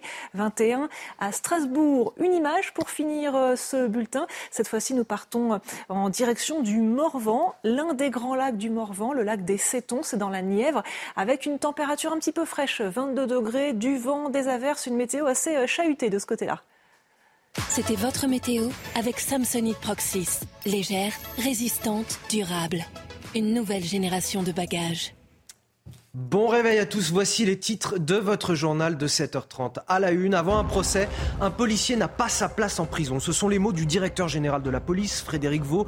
Il répond à l'immense colère des forces de l'ordre à Marseille. L'un d'entre eux, soupçonné de violence contre un émeutier, a été placé en détention provisoire. Depuis lors, plusieurs centaines de policiers sont en arrêt maladie la consommation et le trafic de stupéfiants. Il touchait auparavant les quartiers difficiles de banlieue ou les grandes agglomérations. Il s'attaque désormais aux communes rurales. Elles sont de plus en plus touchées selon les statistiques du ministère de l'Intérieur.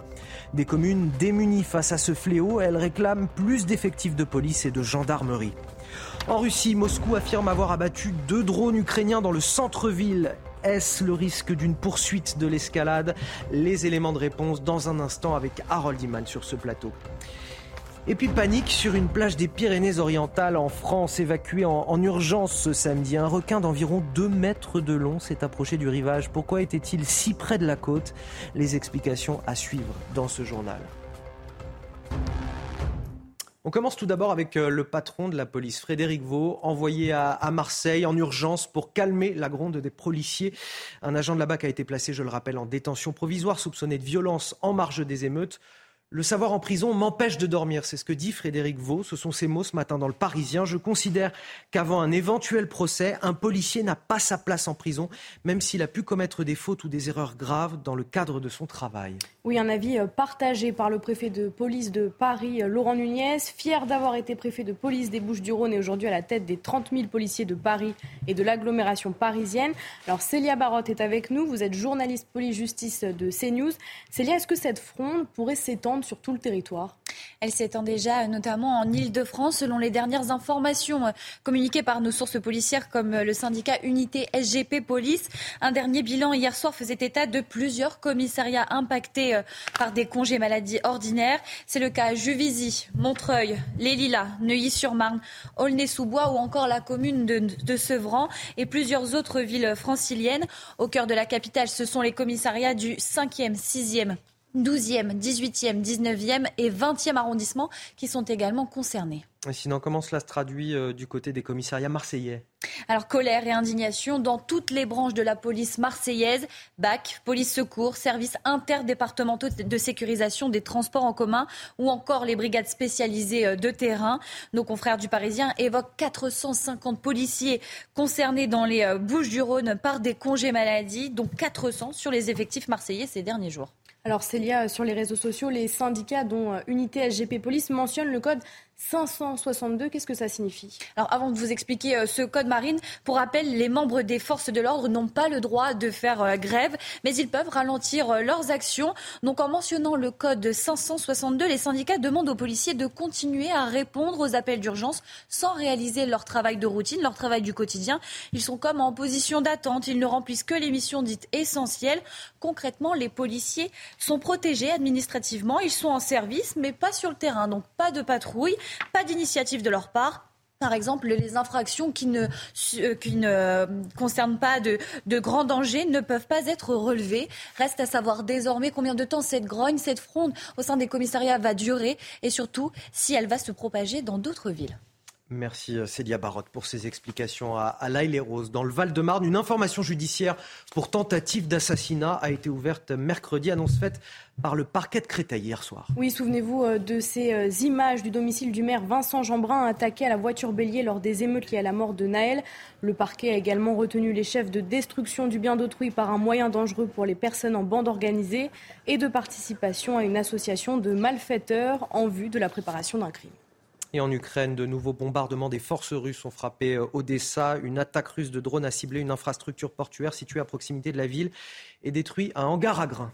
Oui, et dans la nuit euh, de samedi à dimanche, ces frappes ont tué deux personnes et une vingtaine d'habitants ont été euh, blessés. L'attaque a provoqué la destruction d'une cathédrale orthodoxe classée depuis le début de l'année au patrimoine mondial de l'UNESCO.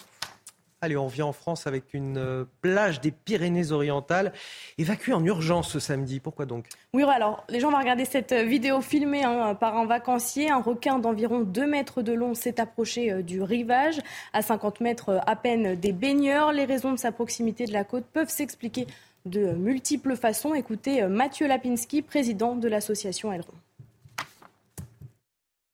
proche de la côte, mais il est aussi reparti. Euh, aujourd'hui, euh, c'est pas un individu qui, à ma connaissance, s'est échoué. Euh, donc potentiellement désorienté, potentiellement malade, mais aussi potentiellement blessé, blessé par une capture accidentelle, notamment avec peut-être un hameçon dans la bouche ou quelque chose qui l'affaiblit, ou tout simplement une, poursuite d'un groupe de, poissons qui l'a amené à la côte et qui fait qu'il était aussi proche à ce moment-là mais euh, rien, rien de certain aujourd'hui. On va dire que chaque cas est, particulier et qu'aujourd'hui on n'est pas sur euh, une augmentation euh, significative de ce type d'observation avec une problématique à gérer ou des inquiétudes particulières à avoir notre dossier du jour, qu'il s'agisse de consommation, de trafic de stupéfiants. Désormais, les petites et, moyennes communes ne sont plus épargnées. C'est le résultat d'une étude statistique du ministère de l'Intérieur. Oui, parmi elles, des communes comme Saint-Ouen, Melun ou encore Compiègne, des villes qui ont bien du mal à faire face à ce fléau et qui demandent des effectifs de police et de gendarmerie supplémentaires. Explication Maxime Lavandier et Sarah Varni. Le trafic de stupéfiants s'ancre désormais dans les petites et moyennes villes. Selon une étude du service statistique ministériel de la sécurité intérieure, 14% des mises en cause pour usage de stupéfiants et 11% des mises en cause pour trafic sont localisées dans des communes rurales. L'étude révèle également que les villes moyennes sont de plus en plus affectées par ce phénomène. Compiègne est tout en haut de la liste avec plus de 1500 personnes mises en cause pour usage dans une ville comptant moins de 41 000 personnes. Cette cité étudiante de l'Oise est suivie par Melun et Montreux. Les communes de moins de 20 000 habitants sont loin d'être épargnées, avec en haut du tableau le Boulou et ses 140 mises en cause pour trafic de stupéfiants, suivis de près par Port-le-Bouc et Fleury-Mérogis. Certains maires ont tiré la sonnette d'alarme, interpellé le ministre de l'Intérieur pour des renforts qui, selon eux, n'interviennent pas à temps. Pour rappel, l'Hexagone comptabilise 5 millions d'usagers déclarés. Et pour en parler, nous sommes avec euh, Lucien Limousin. Bonjour à vous. Vous êtes euh, le maire de Tarascon dans les Bouches-du-Rhône. Euh, vous constatez, vous aussi, la progression de ces trafics dans votre commune et puis dans, dans quelle proportion surtout? Ah ben écoutez, je crois que ma commune, la commune de Tarascon, n'échappe pas à ce qui est en train de se passer sur l'ensemble du territoire national, qui, à mon sens, est devenu un supermarché à ciel ouvert de stupéfiants. Nous avons euh, un petit quartier qui n'est pas, qui n'a rien euh, d'extraordinaire, 250 euh, logements, donc c'est pas, c'est pas le gigantisme. Et là, nous avons un trafic de stupéfiants qui se reconstitue dès que la police intervient. Et je dois dire d'ailleurs que la police fait un excellent travail et est présente quotidiennement sur ce, sur ce quartier. Elle fait des interpellations. Euh, début juin, nous avons eu un procès euh, devant le tribunal correctionnel de Tarascon qui a duré quatre jours où 17 euh, trafiquants ont été traduits. Il y a eu des sanctions de prononcées de 18 mois à 5 ans de prison. Et malgré ce, malgré cette action policière, malgré les sanctions prononcées par la justice, eh bien, le trafic étant tellement juteux financièrement, eh bien, il se reconstitue instantanément. Comment vous expliquez justement que des villes comme la vôtre soient, soient davantage touchées aujourd'hui? C'est parce qu'il y a un marché, parce qu'il y a une consommation qui est aussi plus forte? Ah ben, Si je peux, je peux donner un exemple, euh, nous avons euh, mis euh, des caméras un petit peu partout dans la ville. Je crois que nous arrivons aujourd'hui à 200 caméras pour une ville de 15 000 habitants. Nous avons un ratio d'ailleurs de caméras qui est, me semble-t-il, supérieur même à celui de Nice, qui est pourtant la ville modèle dans ce domaine-là. Et, euh, lorsque nous avions euh, les caméras dans ce quartier avant qu'elles nous soient détruites, nous avons comptabilisé une moyenne de 200 clients jour. Euh, il y a donc un problème d'offre et de demande qui est là et qui euh, fait que si nous n'avions pas peut-être autant de consommateurs, il n'y aurait pas autant de trafiquants. Et je dois dire d'ailleurs que le commissariat de la police nationale de Tarascon euh, est sûrement celui des Bouches-du-Rhône qui fait le plus de contraventions aux consommateurs dans le département des Bouches-du-Rhône. Mais alors j'ai envie de dire, vous, vous saluez l'action des, forces de l'ordre, des, policiers euh, nationaux, des gendarmes sur le, terrain. Vous nous dites qu'il y a un certain nombre de caméras de vidéosurveillance par habitant dans, votre commune, un dispositif qui est quand même conséquent. Euh, comment vous expliquez justement que vous n'arriviez pas aujourd'hui à, mettre fin à ce, ce trafic de stupéfiants? Et qu'est-ce qu'il faudrait faire pour pouvoir véritablement améliorer la situation chez vous? Alors, je crois que nous avons besoin, nous, euh, vous savez, je, ne peux pas critiquer la police, je suis moi-même un ancien policier et je reconnais le travail tout à fait exceptionnel qui est fait par la police nationale.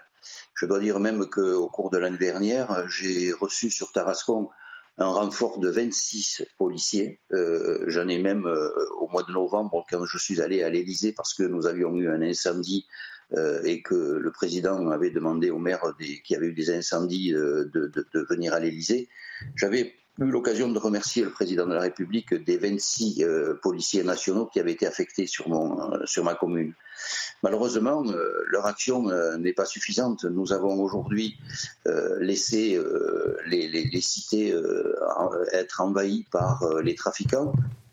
Et puis, je vous disais, il faut, il faut frapper les consommateurs. parce que quand on a 200 consommateurs en moyenne par jour, dans un petit quartier comme celui que, dont je vous parle, eh bien, euh, ça montre à quel point, euh, ben, justement, cette, cette demande, elle est, elle est forte et donc il faut, il faut sanctionner les consommateurs. La justice euh, aujourd'hui n'est pas assez ferme. La, justice aujourd'hui n'est ben, pas assez ferme. Il me semble que la contravention qui est, qui, qui, qui, est attribuée aux consommateurs, à mon avis, n'est pas suffisante. il faudrait frapper davantage sur le porte-monnaie des consommateurs. Une dernière question, vous avez une police municipale chez vous? Oui, bien sûr. Je suis d'ailleurs sur le point de signer un contrat de sécurité intégré avec l'État où nous avons porté notre euh, police municipale à 25 unités et euh, ce qui aussi est quand même euh, un effort important de, la, de la, collectivité tarasconnaise et du contribuable tarasconnais pour essayer d'assurer cette sécurité. Oui, oui, nous avons donc une police municipale et qui fonctionne bien. Merci à vous, euh, Lucien Limousin, je le rappelle, maire de Tarascon dans les Bouches du Rhône pour évoquer cette situation des petites communes de plus en plus confrontées à la consommation et au trafic de stupéfiants. Vous restez avec nous sur CNews. Dans un instant, on va vous parler de vos impôts. 10 millions de ménages qui vont devoir payer un supplément d'impôts à la rentrée. Pourquoi? Parce que le, le, prélèvement à la source a été trop faible durant l'année écoulée. Est-ce que vous en faites partie? Vous verrez les éléments de, de réponse dans quelques instants dans votre prochain journal. À tout de suite. 7h45 sur le plateau de CNews, c'est l'heure du rappel de l'actualité, signé Marine Sabour. Il avait promis 100 jours pour apaiser le pays. Le 17 avril dernier, Emmanuel Macron s'exprime à 13h depuis Nouméa, en Nouvelle-Calédonie, où il se trouve en déplacement. Parmi les thématiques abordées, l'emploi, l'écologie ou encore l'ordre républicain. Sur l'île de Rhodes, en Grèce, les flammes continuent de ravager la forêt. Pour l'heure, 30 000 personnes ont été évacuées. Il s'agit de la plus grande opération du type jamais effectuée en Grèce. Des centaines de touristes, dont énormément de Français, attendent encore à l'aéroport, espérant prendre un vol au plus vite pour rentrer chez eux. En Espagne, pas de majorité claire aux élections législatives. Le Parti populaire d'Alberto Ferro a finalement remporté 136 sièges sur un total de 350 contre 122 pour le Parti socialiste de Pedro Sanchez. Allez, on va parler des questions qui fâchent. Faites-vous partie des, 10 millions de foyers français qui vont devoir payer un, impôt supplémentaire à partir de, la rentrée en, septembre? 10 millions de foyers dont le prélèvement à la source euh, a été trop faible durant euh, l'année écoulée. L'administration fiscale voudrait récupérer euh, par ce biais c'est le jeu. 21 milliards d'euros non perçus. Oui, et cela représente quand même plus de 2200 euros en moyenne par foyer euh, concerné. Les contribuables commencent à être informés dès aujourd'hui euh, pour savoir s'ils sont concernés. Les explications de Dounia Tencourt. C'est la mauvaise surprise de l'été. Près de 9,6 millions de foyers français vont bientôt recevoir des nouvelles du fisc et vont devoir verser un reliquat d'impôt sur le revenu à l'automne. La raison Un taux de prélèvement à la source trop faible et qui ne correspond donc pas Les foyers qui ont euh, effectivement connu soit des augmentations de, salaire, soit un changement de la situation professionnelle qui a fait que par définition euh, euh, le niveau de revenu a, augmenté, et puis aussi bien sûr, on ne précise pas, tout simplement les Français qui ne réajustent pas leur taux d'imposition en temps réel. Même si le nombre de ménages concernés par ce reste à payer peut sembler élevé, il s'inscrit néanmoins dans la moyenne. Pour les impôts sur les revenus de l'année 2021, ils étaient déjà plus de 10 millions de foyers à s'acquitter d'un supplément, l'occasion pour l'État de réajuster les finances publiques. C'est pratiquement 20%, euh, j'allais dire, euh, du déficit public français, puisque ça, ça peut avoisiner, d'après les premières estimations, entre 20 et 22 milliards d'euros euh, de recettes fiscales. A contrario, certains contribuables auront quant à eux la chance d'être remboursés en cas de prélèvement trop élevé, un versement qui aura lieu entre aujourd'hui et le 2 août prochain. Allez, ce matin, on vous initie à, l'éco-conduite. Si vous prenez la route dans les prochains jours, euh, c'est une bonne solution pour euh, économiser du carburant et aussi réduire votre empreinte carbone. Oui, vous allez le voir, hein, rien de plus simple pour adopter cette méthode de conduite qui permettrait de réduire les accidents de 10 à 15 selon les sociétés euh, d'assurance. Voici les gestes à retenir avec Maxime Lavandier. Avant chaque trajet, toujours la même routine. Je vérifie mes pneus chaque, chaque matin, ouais, donc j'essaye de vérifier chaque matin déjà. Euh, quand c'est l'été, euh, un peu plus. Et il a bien raison, vérifier la pression de ses pneus en ajoutant 0,3 bar à la pression indiquée lui permet d'économiser un litre au 100. Ce geste simple appelé éco-conduite lui permet donc de réduire son empreinte écologique et par la même occasion de faire attention à son porte-monnaie. Autre conseil, lors de fortes chaleurs, ne poussez pas la climatisation à fond. Même température 20 degrés dans l'intérieur du véhicule et après ça, reste toute l'année comme ça. Je ne change pas. 10 degrés d'écart entre l'habitacle et l'extérieur augmente considérablement la consommation de carburant de près d'un litre au 100. Dernier geste à préconiser pour économiser de l'essence, retirez les barres, coffres de toit et porte-vélo quand vous arrivez à destination. Cet oubli peut faire grimper votre consommation jusqu'à 15%. En respectant ces trois gestes, ce sont des dizaines d'euros d'économie, une planète en meilleure santé, mais également, selon Anne Lavaux, déléguée générale de la prévention routière, une baisse des accidents de 10 à 15%. Séminaire de travail du gouvernement tout à l'heure à, 9h30 à, Matignon autour d'Elisabeth Borne. Un nouveau gouvernement dont on va parler avec euh, Jérôme Béglé dans un instant, qui a eu un très faible écho finalement ce remaniement. On en parle avec vous, vous allez tout nous dire juste après la pause. À tout de suite. L'édito politique de Jérôme Béglé sur ce plateau. Bonjour à vous, euh, Jérôme. Tout à l'heure, à 9h30, euh, Elisabeth Borne réunit euh, son nouveau gouvernement pour un séminaire de travail et, et évoquer la suite des actions à mener par l'exécutif. Mais c'est vrai que depuis ce remaniement, il y a eu un très très faible écho des nouveaux ministres et de ce qui s'est mis en place. Oui, Anthony, sans se douter que cet, ajustement serait technique, il le fut tellement que dès le lendemain, on avait oublié le nom des ministres sortants et des ministres entrants. Emmanuel Macron a confirmé du bout des lèvres sa première ministre euh, Elisabeth Borne. Il lui a accordé le droit de remanier son équipe, mais à dose homéopathique. Du coup, on ne comprend rien de ce qui s'est passé. Se défaire de Papendia et de Marlène Schiappa, ce n'est ni une surprise ni une décision politique. Les deux ministres étaient tout simplement grillés.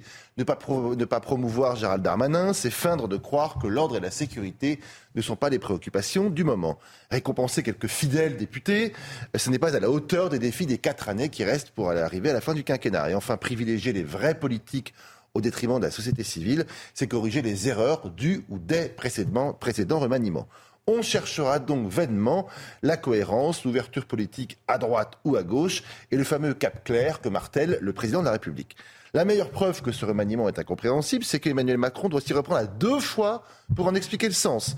Vendredi, avant le Conseil des ministres, il a pris la parole pendant à peu près 25 minutes pour une déclaration qui s'adressait plus euh, aux membres du gouvernement autour de la table qu'aux Français. Et donc, rebelote tout à l'heure pour une interview qui se déroulera à 16 000 km de la métropole un 24 juillet à 13h, comme si les Français n'avaient rien de mieux à faire et à regarder en plein milieu de leurs vacances. Bon, pour vous, très clairement, ce remaniement, c'est un flop. Bon, disons qu'il ne change rien. Euh, on ne voit pas ce qui sera différent après par rapport à ce qui s'était passé avant. Si on met à, euh, à, part la promotion méritée de Gabriel Attal, qui en quelques phrases et un déplacement a déjà prouvé que le ministère de l'Éducation nationale ne serait plus aux abonnés absents quand la laïcité ou l'insécurité seront mises à, ou pardon seront mises à l'épreuve. Les autres ministres n'ont pas montré en quoi ils allaient tenir un cap clair ou différent de leurs prédécesseurs. Et puis, mois après mois, euh, le plus important, c'est que l'intérêt euh, que les Français portent à la politique décroît. Une forme de résignation s'installe, comme si, euh, quels que soient les ministres, les majorités, les priorités, cela n'avait plus aucune importance aura annoncé un remaniement un 20 juillet. Laisser fuiter les noms des sortants et des entrants, comme ça au fil de l'eau. Ne pas demander au secrétaire général de l'Élysée de procéder, comme il est d'usage, euh, au fameux dévoilement du nom du gouvernement devant les marches de l'Élysée. Et expliquer plusieurs jours à l'avance que ces changements ne sont que cosmétiques. Cela ne contribue évidemment pas à rehausser le prestige des ministres et de leurs fonctions. Pas étonnant donc que pendant leurs vacances, ces Français parlent de la valse des étiquettes de la consommation des stupéfiants qui s'installe et se banalise dans toutes les couches de la population, des caprices de la météo par exemple, et pas du tout de ce remaniement. Nul ne peut se réjouir de la lassitude qui entoure la politique, ses rituels et ses habitudes. Rien n'est fait pour endiguer cette descente aux enfers. Ne nous étonnons désormais pas euh, que la participation aux élections pique du nez à élection après élection et que les électeurs soient de plus en plus attirés par des partis et des leaders improbables. Merci beaucoup, euh, Jérôme Béglé, pour votre analyse. Un mot pour vous rappeler. À 8h15, notre rendez-vous politique, l'invité euh, ce matin de Thomas Bonnet, c'est David Lebars, euh, secrétaire général du SCPN Police, si je ne me trompe pas, qui sera votre invité donc à 8h15. Sans transition, l'instant musique à présent, comme tous les matins, on vous réveille avec un petit peu de musique ça respire un petit peu le soleil. C'est Louane ce matin qui a dévoilé le clip de son titre Pardonne-moi. Elle y évoque euh, un sujet lourd, hein, son trouble de l'attention qui la touche depuis l'enfance, mais cela dit, ça reste un titre assez entraînant pour l'été. Bon réveil à tous sur CNews. De toute façon, il a que moi qui compte. T'as les yeux tristes même quand tu.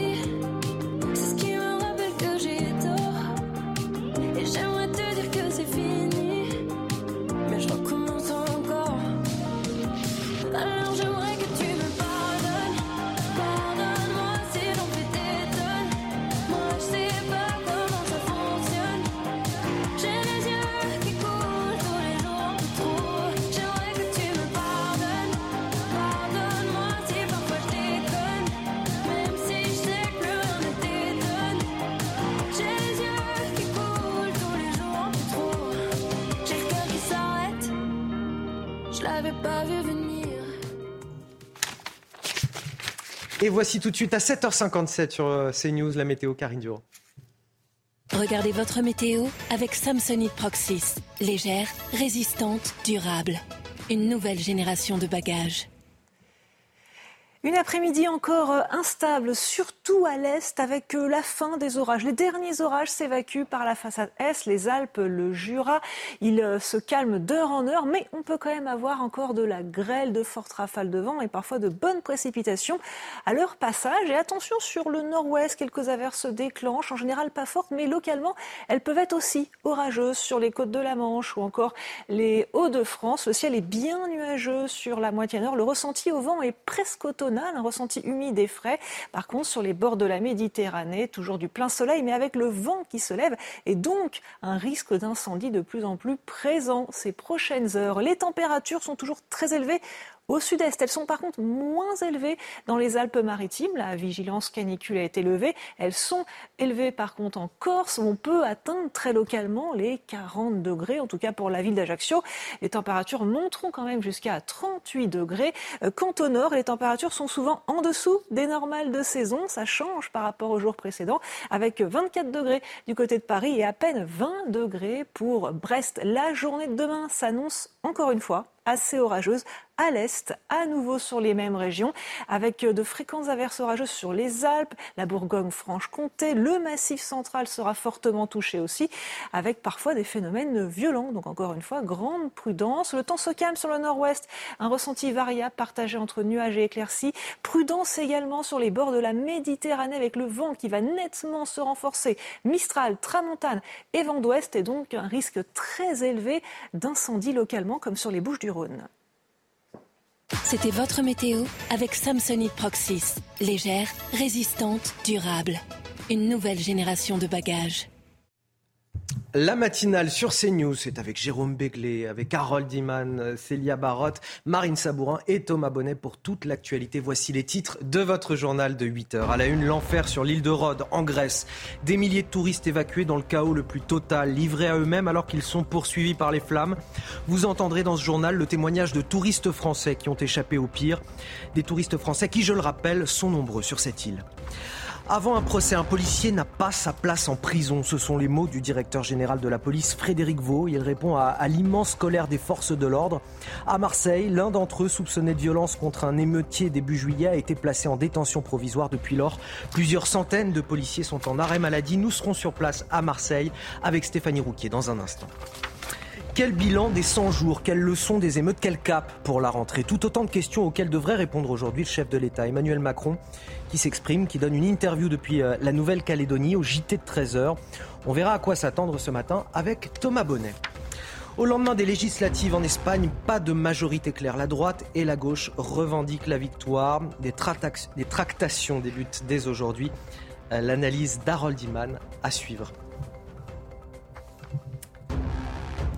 Fuir les flammes au, plus vite. C'est le calvaire que vivent euh, des milliers de, personnes, de touristes sur l'île grecque de Rhodes depuis ce week-end. Pour l'heure, 30 euh, 000 d'entre eux ont été évacués. C'est la plus grande opération du type jamais effectuée en Grèce. Oui, et depuis hier, des euh, milliers de touristes, dont énormément de Français, attendent encore à l'aéroport de Rhodes, espérant un vol au plus vite pour pouvoir rentrer chez eux. Tous se sentent abandonnés face à cette situation. Le récit est signé Sarah Varny et Corentin Brio. Alors que le feu fait toujours rage, les autorités grecques poursuivent les évacuations sur l'île de Rhodes. Selon un bilan officiel, hier soir, 30 000 personnes étaient évacuées et à l'abri des flammes. Mais pour les touristes de l'île, on déplore un manque d'organisation face à l'ampleur de la catastrophe. Pour l'évacuation, si euh, nous, ne pas seuls, en fait, euh, voilà, personne n'est venu toquer à nos portes, euh, on n'a pas eu d'alarme, on n'a rien mais en fait. C'est en voyant la fumée, c'est nous qui avons pris l'initiative de partir. C'est très compliqué, c'est très mal organisé et franchement, on se sent les seuls au monde, vraiment. En fait, le feu avait commencé la veille au soir hein, et que tout le monde était inquiet et que tout le monde nous a dit vous inquiétez pas, ça va aller. Et qu'il y a des vacanciers qui sont arrivés encore ce matin à l'hôtel. Hein. Ils ont continué à faire les check-ins. Hein. Comment on peut faire venir des gens encore dans les hôtels alors que tout est en train de cramer? Pas moins de 8 hélicoptères et 270 pompiers sont engagés pour combattre cet intense feu de forêt. Beaucoup de voyageurs évacués sont pour le moment hébergés dans des écoles ou des gymnases. L'évacuation fut pour certains une épreuve difficile. C'était horrible. Je n'ai jamais eu aussi peur de toute ma vie. L'un des habitants nous a dit que nous allions tous être condamnés. Je pense que cela m'a fait peur, ainsi qu'à ma fille qui a 15 ans. Elle a eu peur. Et donc oui, cela a été une expérience absolument terrifiante. La Grèce vit actuellement une canicule d'une durée exceptionnelle, avec des températures attendues au-dessus de 44 degrés. Et puis euh, Corfou, une autre île grecque, est également touchée par des incendies. Des évacuations maritimes ont déjà commencé à travers l'île. Allez, retour en France où le patron de la police, Frédéric Vaux, a été envoyé en urgence à, Marseille pour tenter de, calmer la gronde des forces de l'ordre, les policiers. Un agent de la BAC a été placé, je le rappelle, en détention provisoire, soupçonné euh, de violence en marge des émeutes. Le savoir en prison m'empêche de dormir, explique euh, Frédéric Vaux ce matin dans le Parisien. Je considère qu'avant un éventuel procès, un policier n'a pas sa place en prison, même s'il a pu commettre des fautes ou des erreurs graves dans le cadre de son travail. Et nous retrouvons tout de suite Stéphanie Roux, qui est notre correspondante à Marseille. Stéphanie, quelle est la situation aujourd'hui dans la cité phocéenne? Bien écoutez, depuis vendredi dernier, vous le disiez, plusieurs centaines de policiers marseillais sont en arrêt maladie. Alors la préfecture de police des Bouches-du-Rhône nous a expliqué que le, le 17 fonctionne tout de même. Les interventions d'urgence ont bien lieu. Les commissariats sont ouverts. À noter que le commissariat du 14e arrondissement de Marseille, lui, ne peut plus prendre euh, de plainte. Alors pour euh, tenter d'apaiser la situation, eh bien, le directeur général de la police nationale s'est rendu ce week-end en urgence à Marseille. Il a rencontré des syndicats et des policiers. La préfète de police des Bouches-du-Rhône également s'est rendue sur le terrain pour rencontrer ces policiers. Elle s'est aussi entretenue pendant deux heures avec des syndicats. Mais pour l'heure, eh bien, la situation est bloquée. Les syndicats nous expliquent que tant que leurs collègues âgés d'une trentaine d'années, placés en détention provisoire après sa mise en examen pour violence en réunion, eh bien, tant que ce policier ne sera pas libéré, eh bien, la situation ne va pas s'apaiser. Sachez que eh bien, ces arrêts maladie sont en train de prendre de l'ampleur, notamment à Nice, à Nîmes et à Toulon. Merci à vous, euh, Stéphanie Rouquier, en duplex euh, depuis euh, Marseille, dans les Bouches du Rhône. C'est dire s'il est nécessaire d'apaiser le pays. D'ailleurs, il, a promis d'apaiser le pays en l'espace de 100 jours. Il avait fait cette promesse le 17 avril dernier. Emmanuel Macron devrait aujourd'hui faire le bilan et se projeter vers la rentrée. Le chef de l'État donne une interview tout à l'heure dans le JT de 13h depuis Nouméa en Nouvelle-Calédonie. Oui, c'est une prise de parole attendue après de nombreux mois de tensions liées à la réforme des retraites ou après les émeutes du mois de juillet. Alors qu'attendez-vous de l'interview d'Emmanuel Macron? Nous vous avons posé la question au micro de Pierre Emco. Ce que j'attends de cette prise de parole, c'est que déjà lui, il s'en aille et qu'on en mette un meilleur. Euh, franchement, euh, Macron, il a trop parlé pendant euh, ces deux quinquennats, mais il n'y a jamais eu euh, quelque chose. Donc euh, qui parle ou pas, ça change pas vraiment quelque chose pour nous euh, les jeunes aujourd'hui. Je pense que ça sert pas à grand chose de critiquer, donc j'écouterai le débrief le soir. Bah, pas spécialement, je pense pas qu'en 100 jours on puisse changer l'état de la France. Quoi. Non, je l'écoute plus moi, ça fait bien longtemps que j'écoute plus rien de ce qu'il dit on sent bien que les Français sont un petit peu sceptiques, c'est le moins qu'on puisse dire. Thomas Bonnet, à, quoi vous attendez, vous, pour cette prise de parole?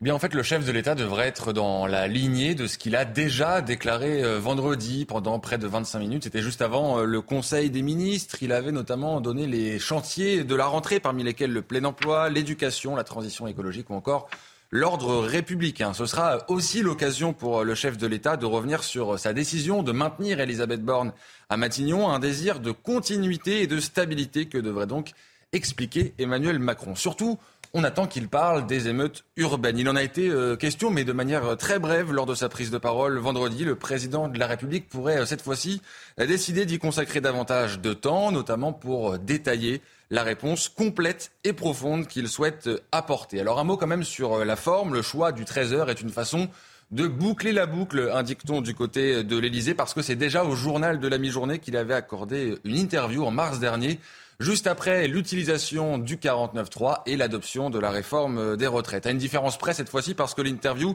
aura lieu en duplex à plus de 16 000 kilomètres de la métropole depuis euh, Nouméa en Nouvelle-Calédonie avec un horaire aussi qui peut étonner. On est en pleine période de vacances estivales, pas sûr que beaucoup de Français se passionnent pour les déclarations du président de la République à l'heure du déjeuner. Merci euh, Thomas Bonnet. Euh, le combat politique est probablement plus passionné en, Espagne en ce moment où les tractations politiques débutent pour éviter euh, de nouvelles élections législatives. La droite n'est pas parvenue à décrocher une majorité suffisante pour former un gouvernement. Oui, avec 136 sièges sur 350 au Congrès des députés, le Parti populaire ne devance le Parti socialiste que de 14 sièges. Les deux candidats revendiquent la victoire. Écoutez.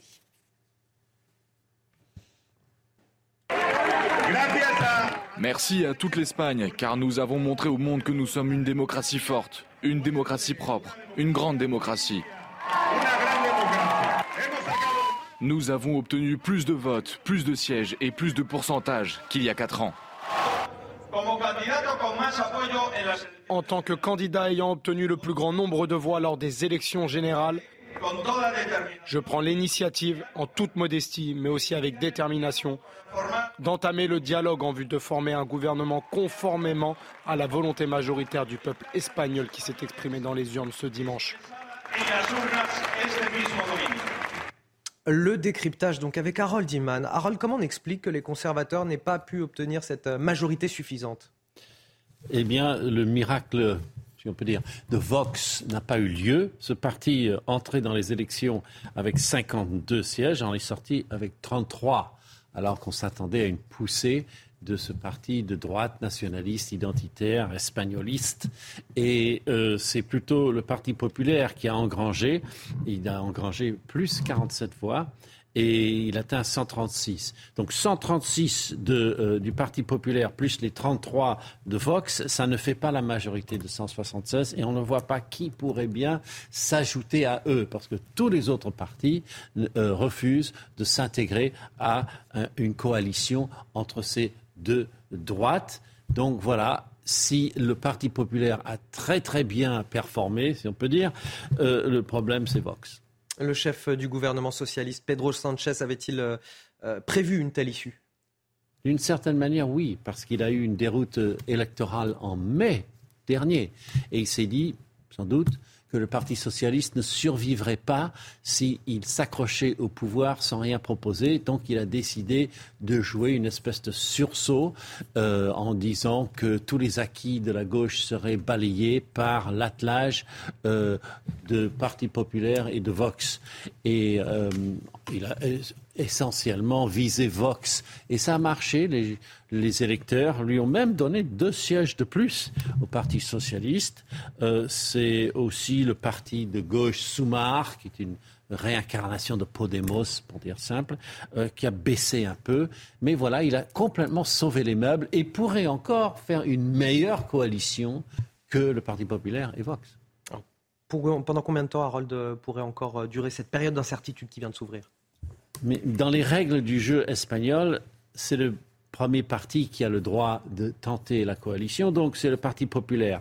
Euh, il ne pourra pas vraiment réussir, en toute probabilité, donc on va perdre plusieurs semaines à avoir un gouvernement d'affaires courantes de Pedro Sanchez et un infortuné Alberto euh, qui court après la majorité introuvable. Bon, donc des semaines et des semaines euh, d'incertitude et peut-être le tout couronné par de nouvelles élections.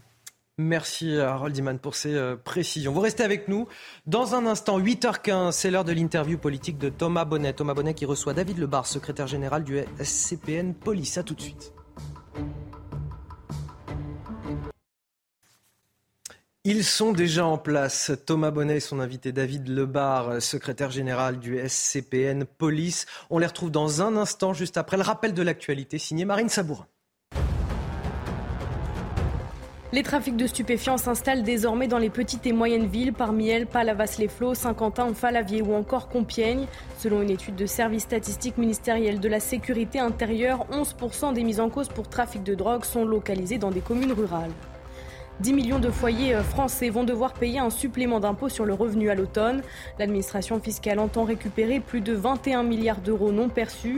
Les contribuables commencent à être informés du montant exact à partir d'aujourd'hui.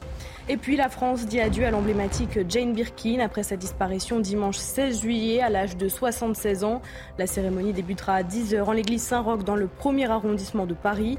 Une cérémonie réservée à l'entourage familial et amical. Et place donc à Thomas Bonnet et à son invité. Bonjour euh, David Lebars, secrétaire général SCPN Police, le syndicat des commissaires euh, de police. Alors à Marseille, quatre policiers de la BAC ont été euh, mis en examen. Ils sont soupçonnés de violence contre un jeune de 21 ans en marge des émeutes la nuit du 1er au 2 juillet. L'un d'entre eux a été placé en détention provisoire. Qu'est-ce que vous pensez de cette décision? Bah, Vous savez, souvent on dit, mon syndicat en particulier, qu'on ne commande pas les décisions de justice. Mais on va les commenter quand même parce que cette décision-là, c'est pas augurer de la peine que nos collègues peuvent encourir, quels que soient les faits qu'ils ont commis. Il ne s'agit pas de prendre position sur les faits, il s'agit de prendre position sur le motif de placement en détention provisoire. Il y a plusieurs choses à dire. Premier point, d'abord, je m'étonne du silence du parquet. Je ne comprends pas que dans une affaire avec un tel retentissement, le parquet continue à être silencieux. Euh, c'est dommage parce que ça laisse courir d'ailleurs tout type d'hypothèses au sein des rangs de la police nationale et ça permettrait d'éclairer les motifs. Et puis ensuite, le deuxième point, c'est le sujet de la détention provisoire. Est-ce que ce sujet de détention provisoire est approprié pour des fonctionnaires de police qui exerçaient, qui étaient face à des émeutes inédites et qui étaient dans une situation professionnelle, en mission? Et c'est le sujet qui pose question et qui fait que les policiers sont très en colère parce que la question, c'est de savoir si un policier qui travaille, qui est dans la continuité d'une action de police, quelles que soient les fautes qu'il a pu commettre, est-ce que sa place est en détention provisoire? Et là-dessus, le DGPN hier, le directeur de la police, s'est prononcé. Et je trouve que cette parole forte était très importante parce que c'est une vraie question qu'il faut poser. On va revenir sur les, sur les propos du, du patron de la police. Mais euh, d'abord, est-ce que vous réclamez, comme on entend chez certains syndicats, une juridiction spéciale pour les policiers? Alors ça, ce sera un sujet de fond euh, peut-être plus important euh, sur le long terme. C'est un vrai sujet de réflexion pour que des magistrats professionnels comprennent peut-être euh, un peu mieux, euh, dans la finesse, ce que c'est qu'une situation professionnelle de police. Il faut s'imaginer ce que c'est que des émeutes. Moi, j'ai participé à des émeutes en 2005, pas en tant qu'auteur, pardon, mais en tant que policier, tout le monde l'a compris. Il faut voir ce que c'est quand on est sur le terrain. Je ne dis pas que ça doit être euh, l'impunité pour les policiers pour faire ce qu'il n'y a pas à faire. Il faut rester dans le cadre légal. Mais des émeutes, c'est une situation de stress intense. On demande à des policiers, qui sont parfois d'ailleurs en sous-nombre face aux émeutiers, c'était le cas à Marseille, de résoudre un problème de voie publique d'une gravité exceptionnelle. Alors, c'est pas euh, la foire d'empoigne, il ne s'agit pas d'aller se battre contre des délinquants, mais rétablir l'ordre public pendant des émeutes, c'est extrêmement compliqué. Donc, des affaires comme celle-ci, euh, quand des magistrats en sont saisis, il faut qu'ils comprennent le contexte, qu'est-ce que c'est que d'être sur le terrain, et sans doute aussi quelle est la place d'un policier, encore une fois, dans la chaîne pénale. Il ne s'agit pas de dire que c'est un citoyen au-dessus des autres, c'est même en dessous, je vais vous dire, parce qu'un policier qui commet des fautes, il a euh, des peines plus sévères qui sont celles de la circonstance aggravante liée à sa qualité de policier. Donc il faut traiter le sort d'un policier avec un regard extrêmement pointu. Vous rappelez dans un communiqué que la présomption d'innocence s'applique à tous. Est-ce que ça veut dire que pour vous, elle ne s'applique pas aux policiers en ce moment? Alors, encore une fois, euh, je vais essayer d'expliquer ce communiqué. Elle s'applique à tous, et je précise aussi dans ce communiqué, nous précisons, le syndicat des commissaires, que la détention provisoire doit être exceptionnelle. Est-ce que ces deux points euh, s'adaptent dans la situation de Marseille? Moi, je pose la question, encore une fois, c'est dommage qu'il n'y ait pas le communiqué du parquet de Marseille, puisqu'il y a quatre policiers mis en cause. Encore une fois, moi, je ne connais pas le fond de l'affaire, et c'est la justice qui se prononcera et qui donnera les peines euh, que méritent nos collègues, si toutefois ils méritent une peine, ce qui reste à déterminer, parce qu'ils sont, vous l'avez rappelé, présumés innocents. Pourquoi y en a-t-il un un seul qui est en détention provisoire et les autres qui ont un régime d'assignation à résidence avec un bracelet électronique. Est-ce que ça veut dire qu'il y en a un qui a commis des faits plus graves? Et dans ces cas-là, est-ce que ça veut dire que celui-ci devrait être puni? Or, la détention provisoire, il ne s'agit pas de punir. Est-ce que, en fonction de sa qualité de policier, il peut euh, déroger aux sept motifs de détention provisoire euh, qui ont sans doute été pointés du, doigt du parquet et qu'on ne connaît pas? Moi, je maintiens, euh, comme le DGPN, qu'un policier en régime d'assignation à résidence avec un bracelet électronique, c'est suffisant si l'action a été commise, bien sûr, dans l'exercice de sa mission, et même s'il a commis des fautes, et je précise bien, dans l'exercice de sa mission, et non pas en dehors de son, de son cadre de travail. Vous parliez du DGPN Frédéric Vaux, qui est donc euh, allé à Marseille euh, ce week-end et qui a euh, donné une interview dans les colonnes du Parisien. Je vais vous citer cet extrait. Savoir ce policier en prison m'empêche de dormir. Le policier doit rendre compte de son action, y compris devant la justice, mais dont on doit aussi tenir compte des garanties dont il bénéficie et qui le distinguent des malfaiteurs ou des voyous. Je le répète, dans ce type d'affaires, le placement sous mandat de dépôt n'est pas la solution. Est-ce que vous avez un commentaire sur ces déclarations euh, du patron de la police nationale? D'abord, j'en ai plusieurs. Euh, le DGPN, directeur de la police, qui se déplace voir des flics, c'est un flic qui va parler à des flics. C'est très important. C'est le chef de la police qui est allé voir dans les yeux les policiers marseillais pour parler. Deuxième point, très important, c'est la position forte qu'il a prise, et c'est son devoir. Le chef de la police, il doit être au soutien de ses policiers, au soutien d'une incompréhension qui gagne dans les rangs, et surtout dans un contexte où lui, plus que d'autres, c'est parfaitement ce qu'on a demandé aux policiers pendant ces émeutes urbaines. On leur a demandé de tenir la rue, de tenir la République, et non seulement leur a demandé, mais en plus ils ont réussi à le faire. Ce pas les délinquants, euh, euh, les imams ou euh, les trafiquants de drogue, comme j'ai pu lire dans certains commentaires politiques, qui ont ramené le calme. Ils ont peut-être contribué, mais c'est avant tout la présence policière. Donc c'est son travail de le faire, et moi j'adhère à 100% à ce qu'il a dit. Qu'est-ce qu'il dit? Il dit rien d'autre que la détention provisoire. Il prend aucune autre position sur ce que fera la justice. La détention provisoire, le fait de mettre un policier en prison en amont d'une décision de justice qui n'a pas été rendue n'est pas opportun parce qu'un policier, je vous l'ai dit, je le répète, s'il est placé sous un régime d'assignation à résidence et de bracelet électronique, il, satisfera aux demandes de la justice et ce n'est pas sa place d'aller en prison avec des voyous qui, eux, sont parfois condamnés ou qui peuvent se soustraire à l'action de la justice. Un policier, c'est un fonctionnaire de police, il est recruté, il a un salaire versé par l'État, il a un domicile, il a toutes les garanties de représentation. Alors, les propos du patron de la police nationale ont provoqué des réactions, notamment euh, à gauche, dans la sphère politique à gauche, des critiques très vives de la part euh, d'élus euh, d'opposition, notamment Sandrine Rousseau qui écrivait ce week-end. Là, elle parlait en l'occurrence plutôt de l'affaire à Marseille plus précisément. Ceux qui ont porté les coups, voire tiré avec leurs armes, sont les auteurs de ces violences, non les victimes. Que vous évoquent ces réactions à gauche, à la fois suite à cette affaire à Marseille, mais aussi suite aux propos du, DGPN Mais Sandrine Rousseau n'est pas une excentricité près. Euh, il suffit de lire euh, tous ces tweets et à chaque fois on voit qu'on est dans les extrêmes.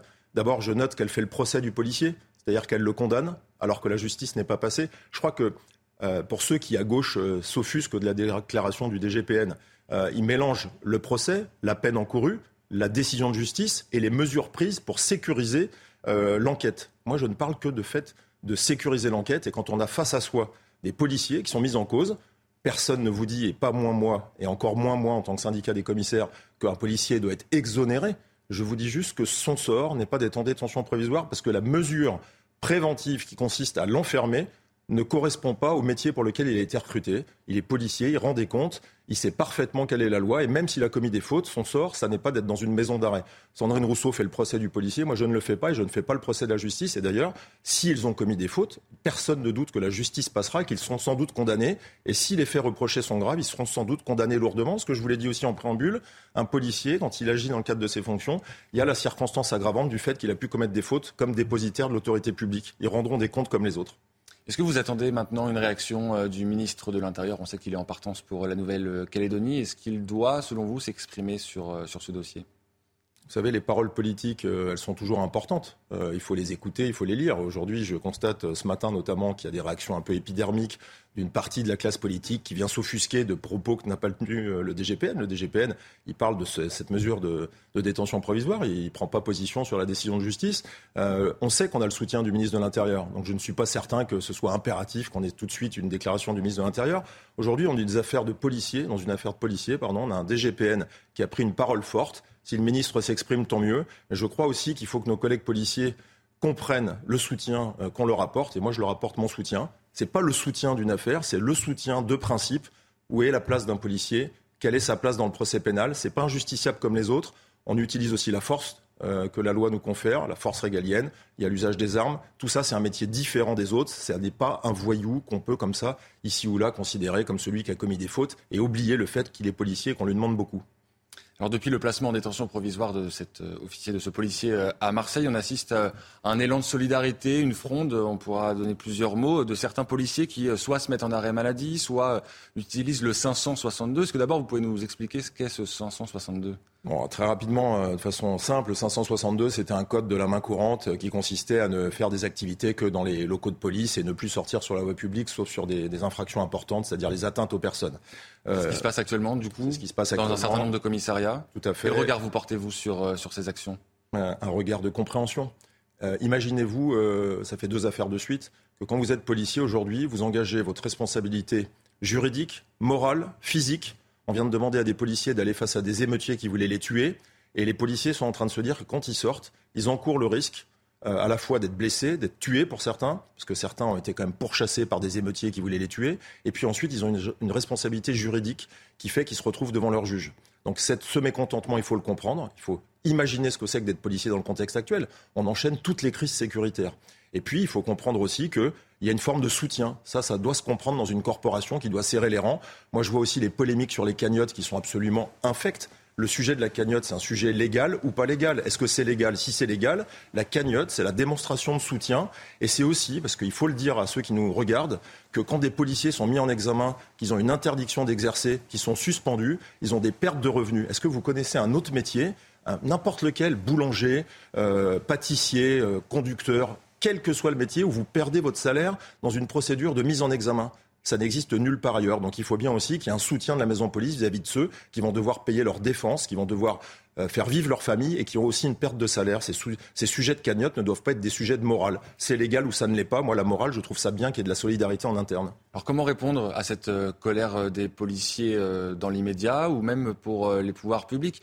On sait que les propos d'Emmanuel Macron ont, pu être jugés délicats, délicatement par, par les policiers quand il avait dit que c'était un acte inexcusable, ou même après il avait parlé de, conneries. Est-ce que les policiers que vous côtoyez attendent encore des, éléments de la part du président de la République? La, parole politique, vous savez, elle doit toujours être au-dessus euh, du débat. C'est presque logique que la parole d'un président, elle soit celle qui puisse éventuellement rassembler. Aujourd'hui, on est dans un sujet de discorde. Euh, moi, ce que je constate, c'est qu'il fallait donner un message fort aux policiers. Le DGPN l'a fait. Il faut que la police se sent soutenue. Le rôle des chefs, c'est de soutenir ces policiers. C'est pas de les soutenir aveuglément, c'est de les soutenir sur les principes. Et puis ensuite, il faut aussi laisser la colère s'exprimer. Elle va s'exprimer sans doute dans les jours qui viennent. Mais vous le constatez, les policiers sortent sur les interventions d'urgence. Donc, une fois que le DGPN a parlé, une fois que la police se rend compte qu'elle est soutenue, ce n'est pas à la police de contraindre la justice à prendre des décisions. Ça, il ne faut pas être naïf non plus. Ce n'est pas le soutien interne de la police qui contraindra la justice à faire les actes qu'il y a à faire. Mais le message fort qui consiste à dire attention, un policier ça n'est pas un délinquant, c'est quelqu'un qui rend des comptes, c'est quelqu'un qui est un justiciable, mais ce n'est pas quelqu'un qu'on traite comme un délinquant. Je crois que ce message-là était important à faire passer et c'est un message de long terme parce qu'on sait qu'il y aura peut-être d'autres affaires qui pourront mettre en cause des policiers. Je rappelle que dans les émeutes, il y a eu énormément de blessés dans les rangs, mais il y a aussi des affaires qui mettent en cause nos collègues et ces affaires-là, euh, ce message qui est passé, c'est un message pour les affaires aussi suivantes. Je vous propose justement de revenir euh, sur euh, les émeutes. Plusieurs semaines ont passé maintenant depuis ces nuits de violence en France, quel bilan euh, vous faites à froid de ces, euh, de ces événements et de la façon dont ils ont été gérés par les forces de l'ordre? D'abord, euh, sur l'intensité de la crise, qu'elle s'arrête au bout de six jours, moi je tire mon chapeau à tous ceux qui étaient sur le terrain, toutes celles et ceux qui étaient sur le terrain. Je l'ai dit dans cette interview, il y a eu peut-être d'autres interventions, mais en attendant, c'est la présence policière massive et des gendarmes, bien sûr, massive sur le terrain qui a permis de faire face. Je rappelle aussi, en dehors d'affaires qui sont en cours d'instruction, que d'une manière générale, en dehors de quelques affaires, euh, il n'y a pas eu d'usage des armes à feu par les policiers qui ont pourtant été dans des situations de légitime défense où ils auraient pu faire usage de leurs armes à feu. Il y a beaucoup d'autres pays où ces émeutes-là auraient euh, connu euh, des usages d'armes à feu, sans doute avec des hommes à terre ou des femmes à terre, des deux côtés. ensuite, ça n'a pas duré, ça, a été contraint sur une durée de six jours par cet effort policier, et y compris d'ailleurs de la chaîne pénale, de la justice, qui a œuvré face, à ceux qui ont été les, plus hostiles. Vous disiez qu'il y avait peut-être d'autres acteurs. C'est vrai qu'on entend parfois que peut-être que les dealers ont aussi sifflé euh, la fin de la récré. Est-ce que c'est quelque chose que vous avez vous-même constaté? Non, mais c'est quelque chose que j'ai déjà constaté euh, par le passé. Euh, dans cette affaire-là, il ne faut pas être naïf, sans doute aussi, mais ce n'est pas eux qui ont arrêté les émeutes. C'est en six jours, euh, tout le monde est débordé par ce type d'événement. Et même si les dealers euh, perdent, euh, je dirais, de l'activité commerciale, c'est pas non plus en six jours qu'ils font rentrer le dentifrice dans le tube. Les dealers, ils sont comme tout le monde, ils subissent. Les émeutes urbaines, c'est un phénomène qui déborde tout le monde. Et ensuite, dans la durée, on ne sait jamais quand est-ce que ça va s'arrêter. Moi, je constate que cette fois-ci, ça s'est arrêté. Il faut aussi donner ce crédit aux forces de l'ordre. Peut-être que les dealers, ici ou là, ont ramené certains jeunes à la maison. Et vous savez, les jeunes qui sont auteurs de violences urbaines, moi, je connais parfaitement le profil. C'est des gens qui ne respectent ni leurs grands frères, ni leurs parents, ni la France, ni l'État, ni les policiers. Donc, à partir de ce moment-là, quand ils sont dans la rue et qui cassent tout. Je connais pas grand monde qui arrive à leur parler. J'ai même souvent discuté dans cette affaire avec des éducateurs ou des gens qui sont très implantés sur le terrain qui n'avaient aucune écoute de la part de ces voyous. Jusqu'à 45 000 policiers et gendarmes ont été euh, mobilisés au plus fort euh, de la crise, avec même des unités d'élite qui étaient euh, sur le terrain. Est-ce qu'on était au maximum de ce que l'État peut proposer en matière de maintien de l'ordre? On était à un très haut niveau d'engagement. On n'était sans doute pas au maximum, mais on était à un très haut niveau d'engagement. Et si ça devait durer, si ça avait dû durer, on aurait sans doute dû tenir plusieurs nuits de plus. C'est extrêmement impactant pour les forces de l'ordre. Raison de plus, encore une fois, non pas euh, pour tout leur passer, pour tout comprendre, mais euh, pour accepter le fait que dans des événements de crise comme ça, le discernement, la fatigue, l'engagement, tous ces éléments-là doivent être pris en compte. Est-ce que vous avez des craintes de euh, nouveaux embrasements dans le futur? On sait en plus que la France va organiser des événements sportifs comme la Coupe du Monde de rugby à la rentrée et puis les Jeux Olympiques évidemment l'année prochaine. Est-ce que tout cela vous donne des craintes sur la gestion du maintien de l'ordre à venir? Les craintes, je les ai euh, en termes d'engagement. Euh, beaucoup d'engagement, c'est beaucoup de fatigue, beaucoup de tension, c'est aussi du stress et euh, sans doute un peu d'énervement au sein des forces de l'ordre. On leur demande beaucoup, on le voit bien, hein, dans une France qui est extrêmement impactée par les crises sécuritaires. Je suis pas inquiet sur le sujet Coupe du Monde de rugby. C'est un événement dont le sport, en général, ne draine pas certaines formes de délinquance comme d'autres sports. En revanche, il y a des formes de délinquance qu'il va falloir éradiquer pour que les, les spectateurs des grands événements se sentent en sécurité. À l'évidence, l'événement Jeux Olympiques sera d'envergure, beaucoup plus important. Pourquoi? Parce qu'il y a une cérémonie d'ouverture à ciel ouvert qui va nécessiter un énorme dispositif. Et puis surtout, il va durer euh, dans le temps. Et ça va être un effort considérable qui va d'ailleurs faire en sorte qu'on euh, va devoir supprimer des congés aux policiers aux gendarmes. Il faut aussi le rappeler, dans des métiers exceptionnels. Il faut aussi comprendre que quand on donne beaucoup à la République, ben, la République doit traiter ses forces de l'ordre avec, je dirais, euh, de la considération. Merci beaucoup David Lebar, secrétaire général SCPN Police, était l'invité de la matinale. À vous Anthony pour la suite et la fin de cette matinale. La matinale, c'est avec euh, Harold Iman, Célia Barotte et bien sûr Marine Sabourin pour toute l'actualité. À la une de votre journal, qu'il s'agisse de consommation ou de trafic de stupéfiants. Désormais, les petites et moyennes communes ne sont plus épargnées. C'est le résultat d'une enquête statistique menée par le ministère de l'Intérieur. Oui, et parmi elles, des communes comme Saint-Ouen, Melun ou encore Compiègne, des villes qui ont bien du mal à faire face à ce fléau et qui demandent des effectifs de police et de gendarmerie supplémentaires. Les explications de Maxime Lavandier et Sarah Varny. Le trafic de stupéfiants s'ancre désormais dans les petites et moyennes villes. Selon une étude du service statistique ministériel de la sécurité intérieure, 14% des mises en cause pour usage de stupéfiants et 11% des mises en cause pour trafic sont localisées dans des communes rurales. L'étude révèle également que les villes moyennes sont de plus en plus affectées par ce phénomène. Compiègne est tout en haut de la liste avec plus de 1500 personnes mises en cause pour usage dans une ville comptant pas moins de 41 000 personnes. Cette cité étudiante de l'Oise est suivie par Melun et Montreux. Les communes de moins de 20 000 habitants sont loin d'être épargnées. Comme à Tarascon, dans les Bouches du Rhône, le maire alerte. Lorsque nous avions euh, les caméras dans ce quartier avant qu'elles nous soient détruites, euh, nous avons comptabilisé une moyenne de 200 clients jour. Nous avons aujourd'hui euh, laissé les, cités être envahies par les trafiquants. En haut du tableau, le boulot et ses 140 mises en cause pour trafic de stupéfiants, suivis de près par Port-de-Bouc et Fleury-Mérogis. Certains maires ont tiré la sonnette d'alarme afin d'interpeller le ministre de l'Intérieur pour des renforts qui, selon eux, n'interviennent pas à temps. Pour rappel, l'Hexagone comptabilise 5 millions d'usagers déclarés. Le patron de la police envoyé à, Marseille ce week-end en urgence pour calmer la grogne des forces de l'ordre, Frédéric Vaux, euh, qui s'est rendu sur place parce qu'un agent de la BAC a été placé en détention provisoire soupçonné de violence en marge des émeutes. Le savoir en prison m'empêche de dormir, c'est ce qu'explique Frédéric Vaux euh, ce matin dans le Parisien. Oui, il ajoute Je considère qu'avant un éventuel procès, un policier n'a pas sa place en prison, même s'il a pu commettre des fautes ou des erreurs graves dans le cadre de son travail. Célia Barotte est avec nous. Vous êtes journaliste police-justice de CNews. Célia, cette fronde commence à s'étendre sur tout le territoire. Oui, elle s'étend dans d'autres villes, notamment en Ile-de-France, à Nice, Nîmes ou encore Toulon. Alors, selon les dernières informations communiquées par nos sources policières, notamment euh, par le syndicat Unité SGP Police, le dernier bilan euh, d'hier soir qui faisait état de plusieurs commissariats impactés par des congés maladie ordinaires citait euh, euh, les, villes suivantes Juvisy, Montreuil, Les Lilas, Neuilly-sur-Marne, Aulnay-sous-Bois ou encore Sevran. D'autres villes franciliennes sont également concernées et dans la capitale, ce sont les commissariats du 5e, 6e, 12e, 18e, 19e et 20e arrondissement qui sont également impactés. Et concrètement, du côté de Marseille, ça se traduit comment cette fronde? Alors toutes les branches de la police marseillaise euh, est en colère, euh, soulève une, vague d'indignation. Il y a la BAC, la police secours, les services interdépartementaux de sécurisation des transports en commun ou encore les brigades spécialisées euh, de terrain. Nos confrères du Parisien évoquent 450 policiers concernés dans les Bouches du Rhône, dont 400 dans les effectifs marseillais ces derniers jours. Et euh, sur les réseaux sociaux, les syndicats de police mentionnent le code 562. Qu'est-ce que ça signifie? Un code que euh, l'on voit beaucoup euh, voilà, sur les réseaux sociaux ou dans les communiqués des syndicats de police. Pour rappel, les membres des forces de l'ordre n'ont pas le droit de, faire grève, mais ils peuvent ralentir leurs actions. Donc en mentionnant le code 562, les syndicats demandent aux policiers de continuer à répondre aux appels d'urgence, mais d'arrêter leur travail de routine. Ils sont comme en position d'attente. Ils ne remplissent que les missions dites essentielles, urgentes, concrètes Concrètement, les policiers sont donc protégés administrativement. Ils sont en service, mais pas sur le terrain, donc pas de patrouille et pas d'initiative de leur part. Par exemple, des, infractions qui ne représentent pas de danger peuvent ne pas être relevées. Reste à savoir désormais si d'autres villes vont suivre le mouvement, d'autres commissariats, et si cette grogne va durer encore longtemps. Merci à vous, Célia Barotte. À l'Aïle-les-Roses, dans le Val-de-Marne, une information judiciaire a été ouverte pour tentative d'assassinat ce mercredi, annonce faite par le parquet de Créteil hier soir. Oui, euh, souvenez-vous de ces images du domicile du maire Vincent Jeanbrun attaqué à la voiture bélier lors des émeutes liées à la mort de Naël.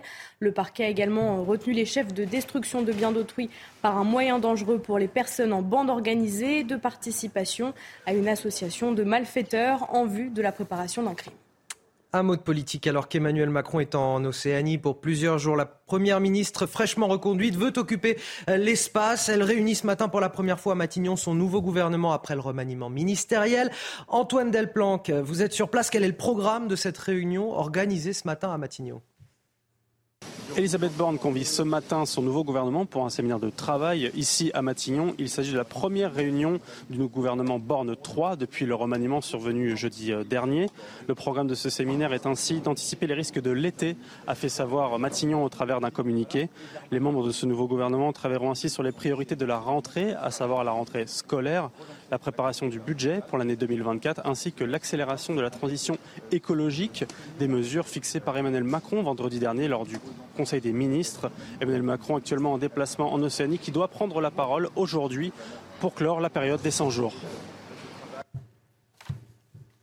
Et donc on en parle avec euh, Louis Marguerite, député Renaissance. Bonjour et merci d'être euh, avec nous aujourd'hui. Qu'est-ce que euh, vous attendez de cette prise de parole déjà d'Emmanuel Macron tout à l'heure? Il va s'exprimer dans les JT de 13h et puis de cette réunion du gouvernement. Quels sont les dossiers que vous attendez? On va déjà parler d'Emmanuel Macron. Qu'en attendez-vous? Qu'attendez-vous de cette prise de parole? D'abord sur le sur le la forme, euh, je crois que c'est intéressant et assez, assez un, assez bon symbole de voir que euh, le président de la République va s'exprimer euh, depuis Nouméa, qui est le point le plus éloigné de la métropole, mais c'est la France. D'ailleurs, les Calédoniens ont fait le choix de la France il y a maintenant plusieurs mois, quelques années. Ça, c'est le premier point. Et ensuite, sur le fond, eh bien, faire le bilan de ces 100 jours, c'est lui qui avait fixé ce, ce calendrier. On est au terme aussi d'un remaniement, et donc d'expliquer d'abord le, le, ce qui a été fait pendant ces 100 jours. Il y a beaucoup de choses qui ont été mises sur la table, qui ont abouti par ailleurs.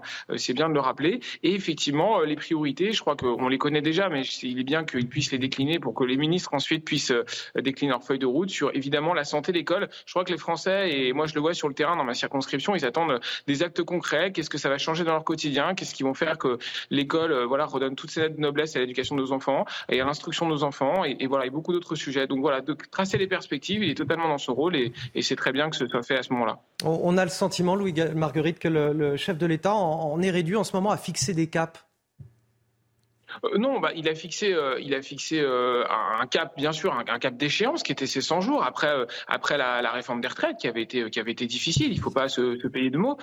Et, non seulement il y a, des caps, mais, mais aussi il fixe les grandes priorités. Il l'a déjà d'ailleurs un peu fait en, nommant Gabriel Attal à l'éducation nationale, Aurélien Rousseau à la santé et d'autres personnalités qui sont connues par leurs compétences, par leur capacité à incarner les choses.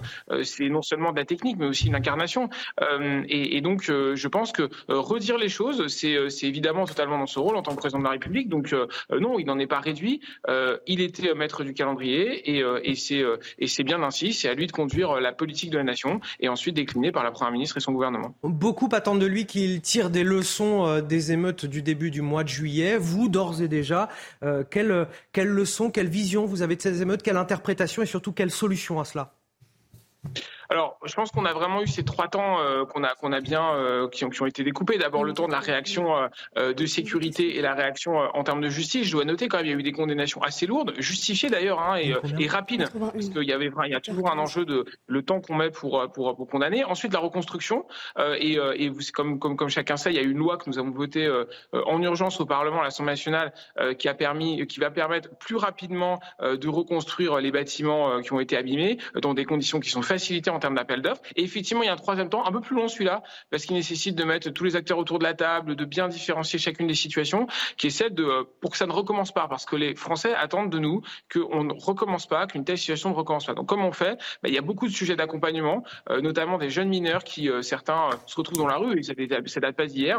Moi, je parle avec des éducateurs de rue à Montsolémine, à Torcy, dans ma circonscription, et sans doute beaucoup ailleurs en France. C'est comment on fait pour que les mineurs soient identifiés, qu'ils puissent être accompagnés chez eux, qu'ils puissent être accompagnés, y compris quand c'est difficile. Donc, je pense que là, on est dans un travail très complet, très de terrain, avec les accompagnateurs, les éducateurs, les, les responsables de foyer, les policiers municipaux, les policiers nationaux, enfin bref, tous ceux qui concourent, voilà, qui, sillonnent nos, communes, nos, villes et nos villages.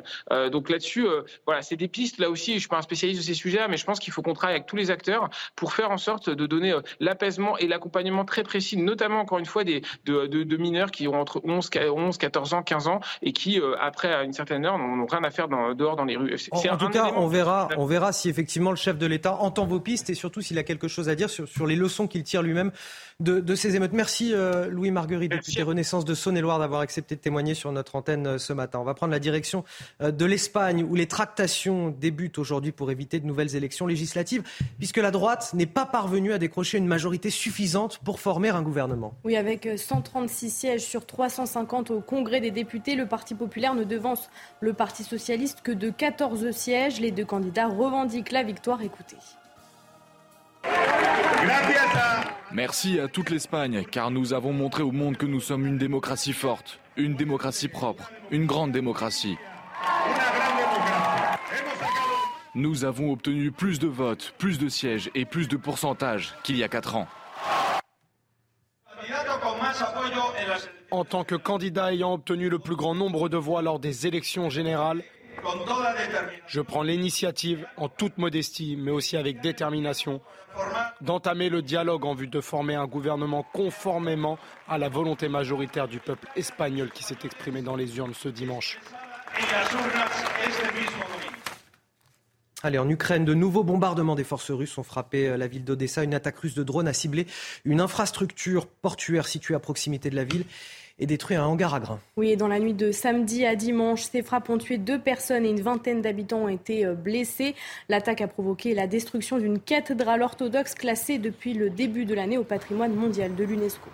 Et donc après plusieurs nuits de bombardements sur les rues euh, d'Odessa, les forces ukrainiennes auraient, Harold Iman, envoyé des drones sur Moscou euh, qui ont été abattus sans faire trop de dégâts, on va dire. Oui, et cela fait plusieurs fois que des drones d'attaque ukrainiens présumé, arrive jusqu'à Moscou ou de toutes les façons traverse la frontière. Et euh, aujourd'hui même, il y, a eu des tirs ukrainiens sur la Crimée et en riposte, il y a eu encore des tirs russes sur Odessa. Donc on est dans une guerre d'échange de tirs. Euh, et quand on regarde la carte, on comprend très bien pourquoi, puisque euh, Odessa, c'est le grand port d'exportation des grains et c'est pour punir euh, l'Ukraine et l'Occident euh, de, ne pas avoir accédé aux demandes russes pour reconduire l'accord international sur euh, la libre circulation des grains que ce sont des entrepôts de grains qui sont visés notamment par les tirs russes. Et on est à plus de 100 000 tonnes de détruites dans cette euh, guerre qui, euh, pour le moment, masque un peu les opérations terrestres ailleurs sur le front ukrainien. Et ces opérations terrestres sont celles qui vont faire bouger le front, non pas ces bombardements. Merci euh, Harald Iman pour cette analyse. On va revenir en France et parler des, des questions qui fâchent. Faites-vous partie des 10 millions de Français, de foyers français qui vont devoir payer un supplément euh, d'impôt sur le revenu à partir euh, du mois de septembre 10 millions de foyers dont le prélèvement à la source a été trop faible durant l'année écoulée. Résultat, l'administration fiscale veut récupérer, elle entend récupérer, c'est le jeu, 21 milliards d'euros non perçus. Oui, cela représente quand même plus de 2200 euros euh, par foyer en moyenne. Alors les contribuables commencent à être informés du montant exact à partir d'aujourd'hui. Les explications de Dounia Tengour. C'est la mauvaise surprise de l'été. Près de 9,6 millions de foyers français vont bientôt recevoir des nouvelles du fisc et vont devoir verser un reliquat d'impôt sur le revenu à l'automne. La raison un taux de prélèvement à la source trop faible et qui ne correspond donc pas à la réalité. Les foyers qui ont euh, effectivement connu soit des augmentations de, salaire, soit un changement de la situation professionnelle qui a fait que par définition euh, le niveau de revenu a, augmenté, et puis aussi bien sûr, on ne précise pas, tout simplement les Français qui ne réajustent pas leur taux d'imposition en temps réel. Même si le nombre de ménages concernés par ce reste à payer peut sembler élevé, il s'inscrit néanmoins dans la moyenne. Pour les impôts sur les revenus de l'année 2021, ils étaient déjà plus de 10 millions de foyers à s'acquitter d'un supplément, l'occasion pour l'État de réajuster les finances publiques. C'est pratiquement 20%, j'allais dire, du déficit public français, puisque ça, ça peut avoisiner, d'après les premières estimations, entre 20 et 22 milliards d'euros de recettes fiscales.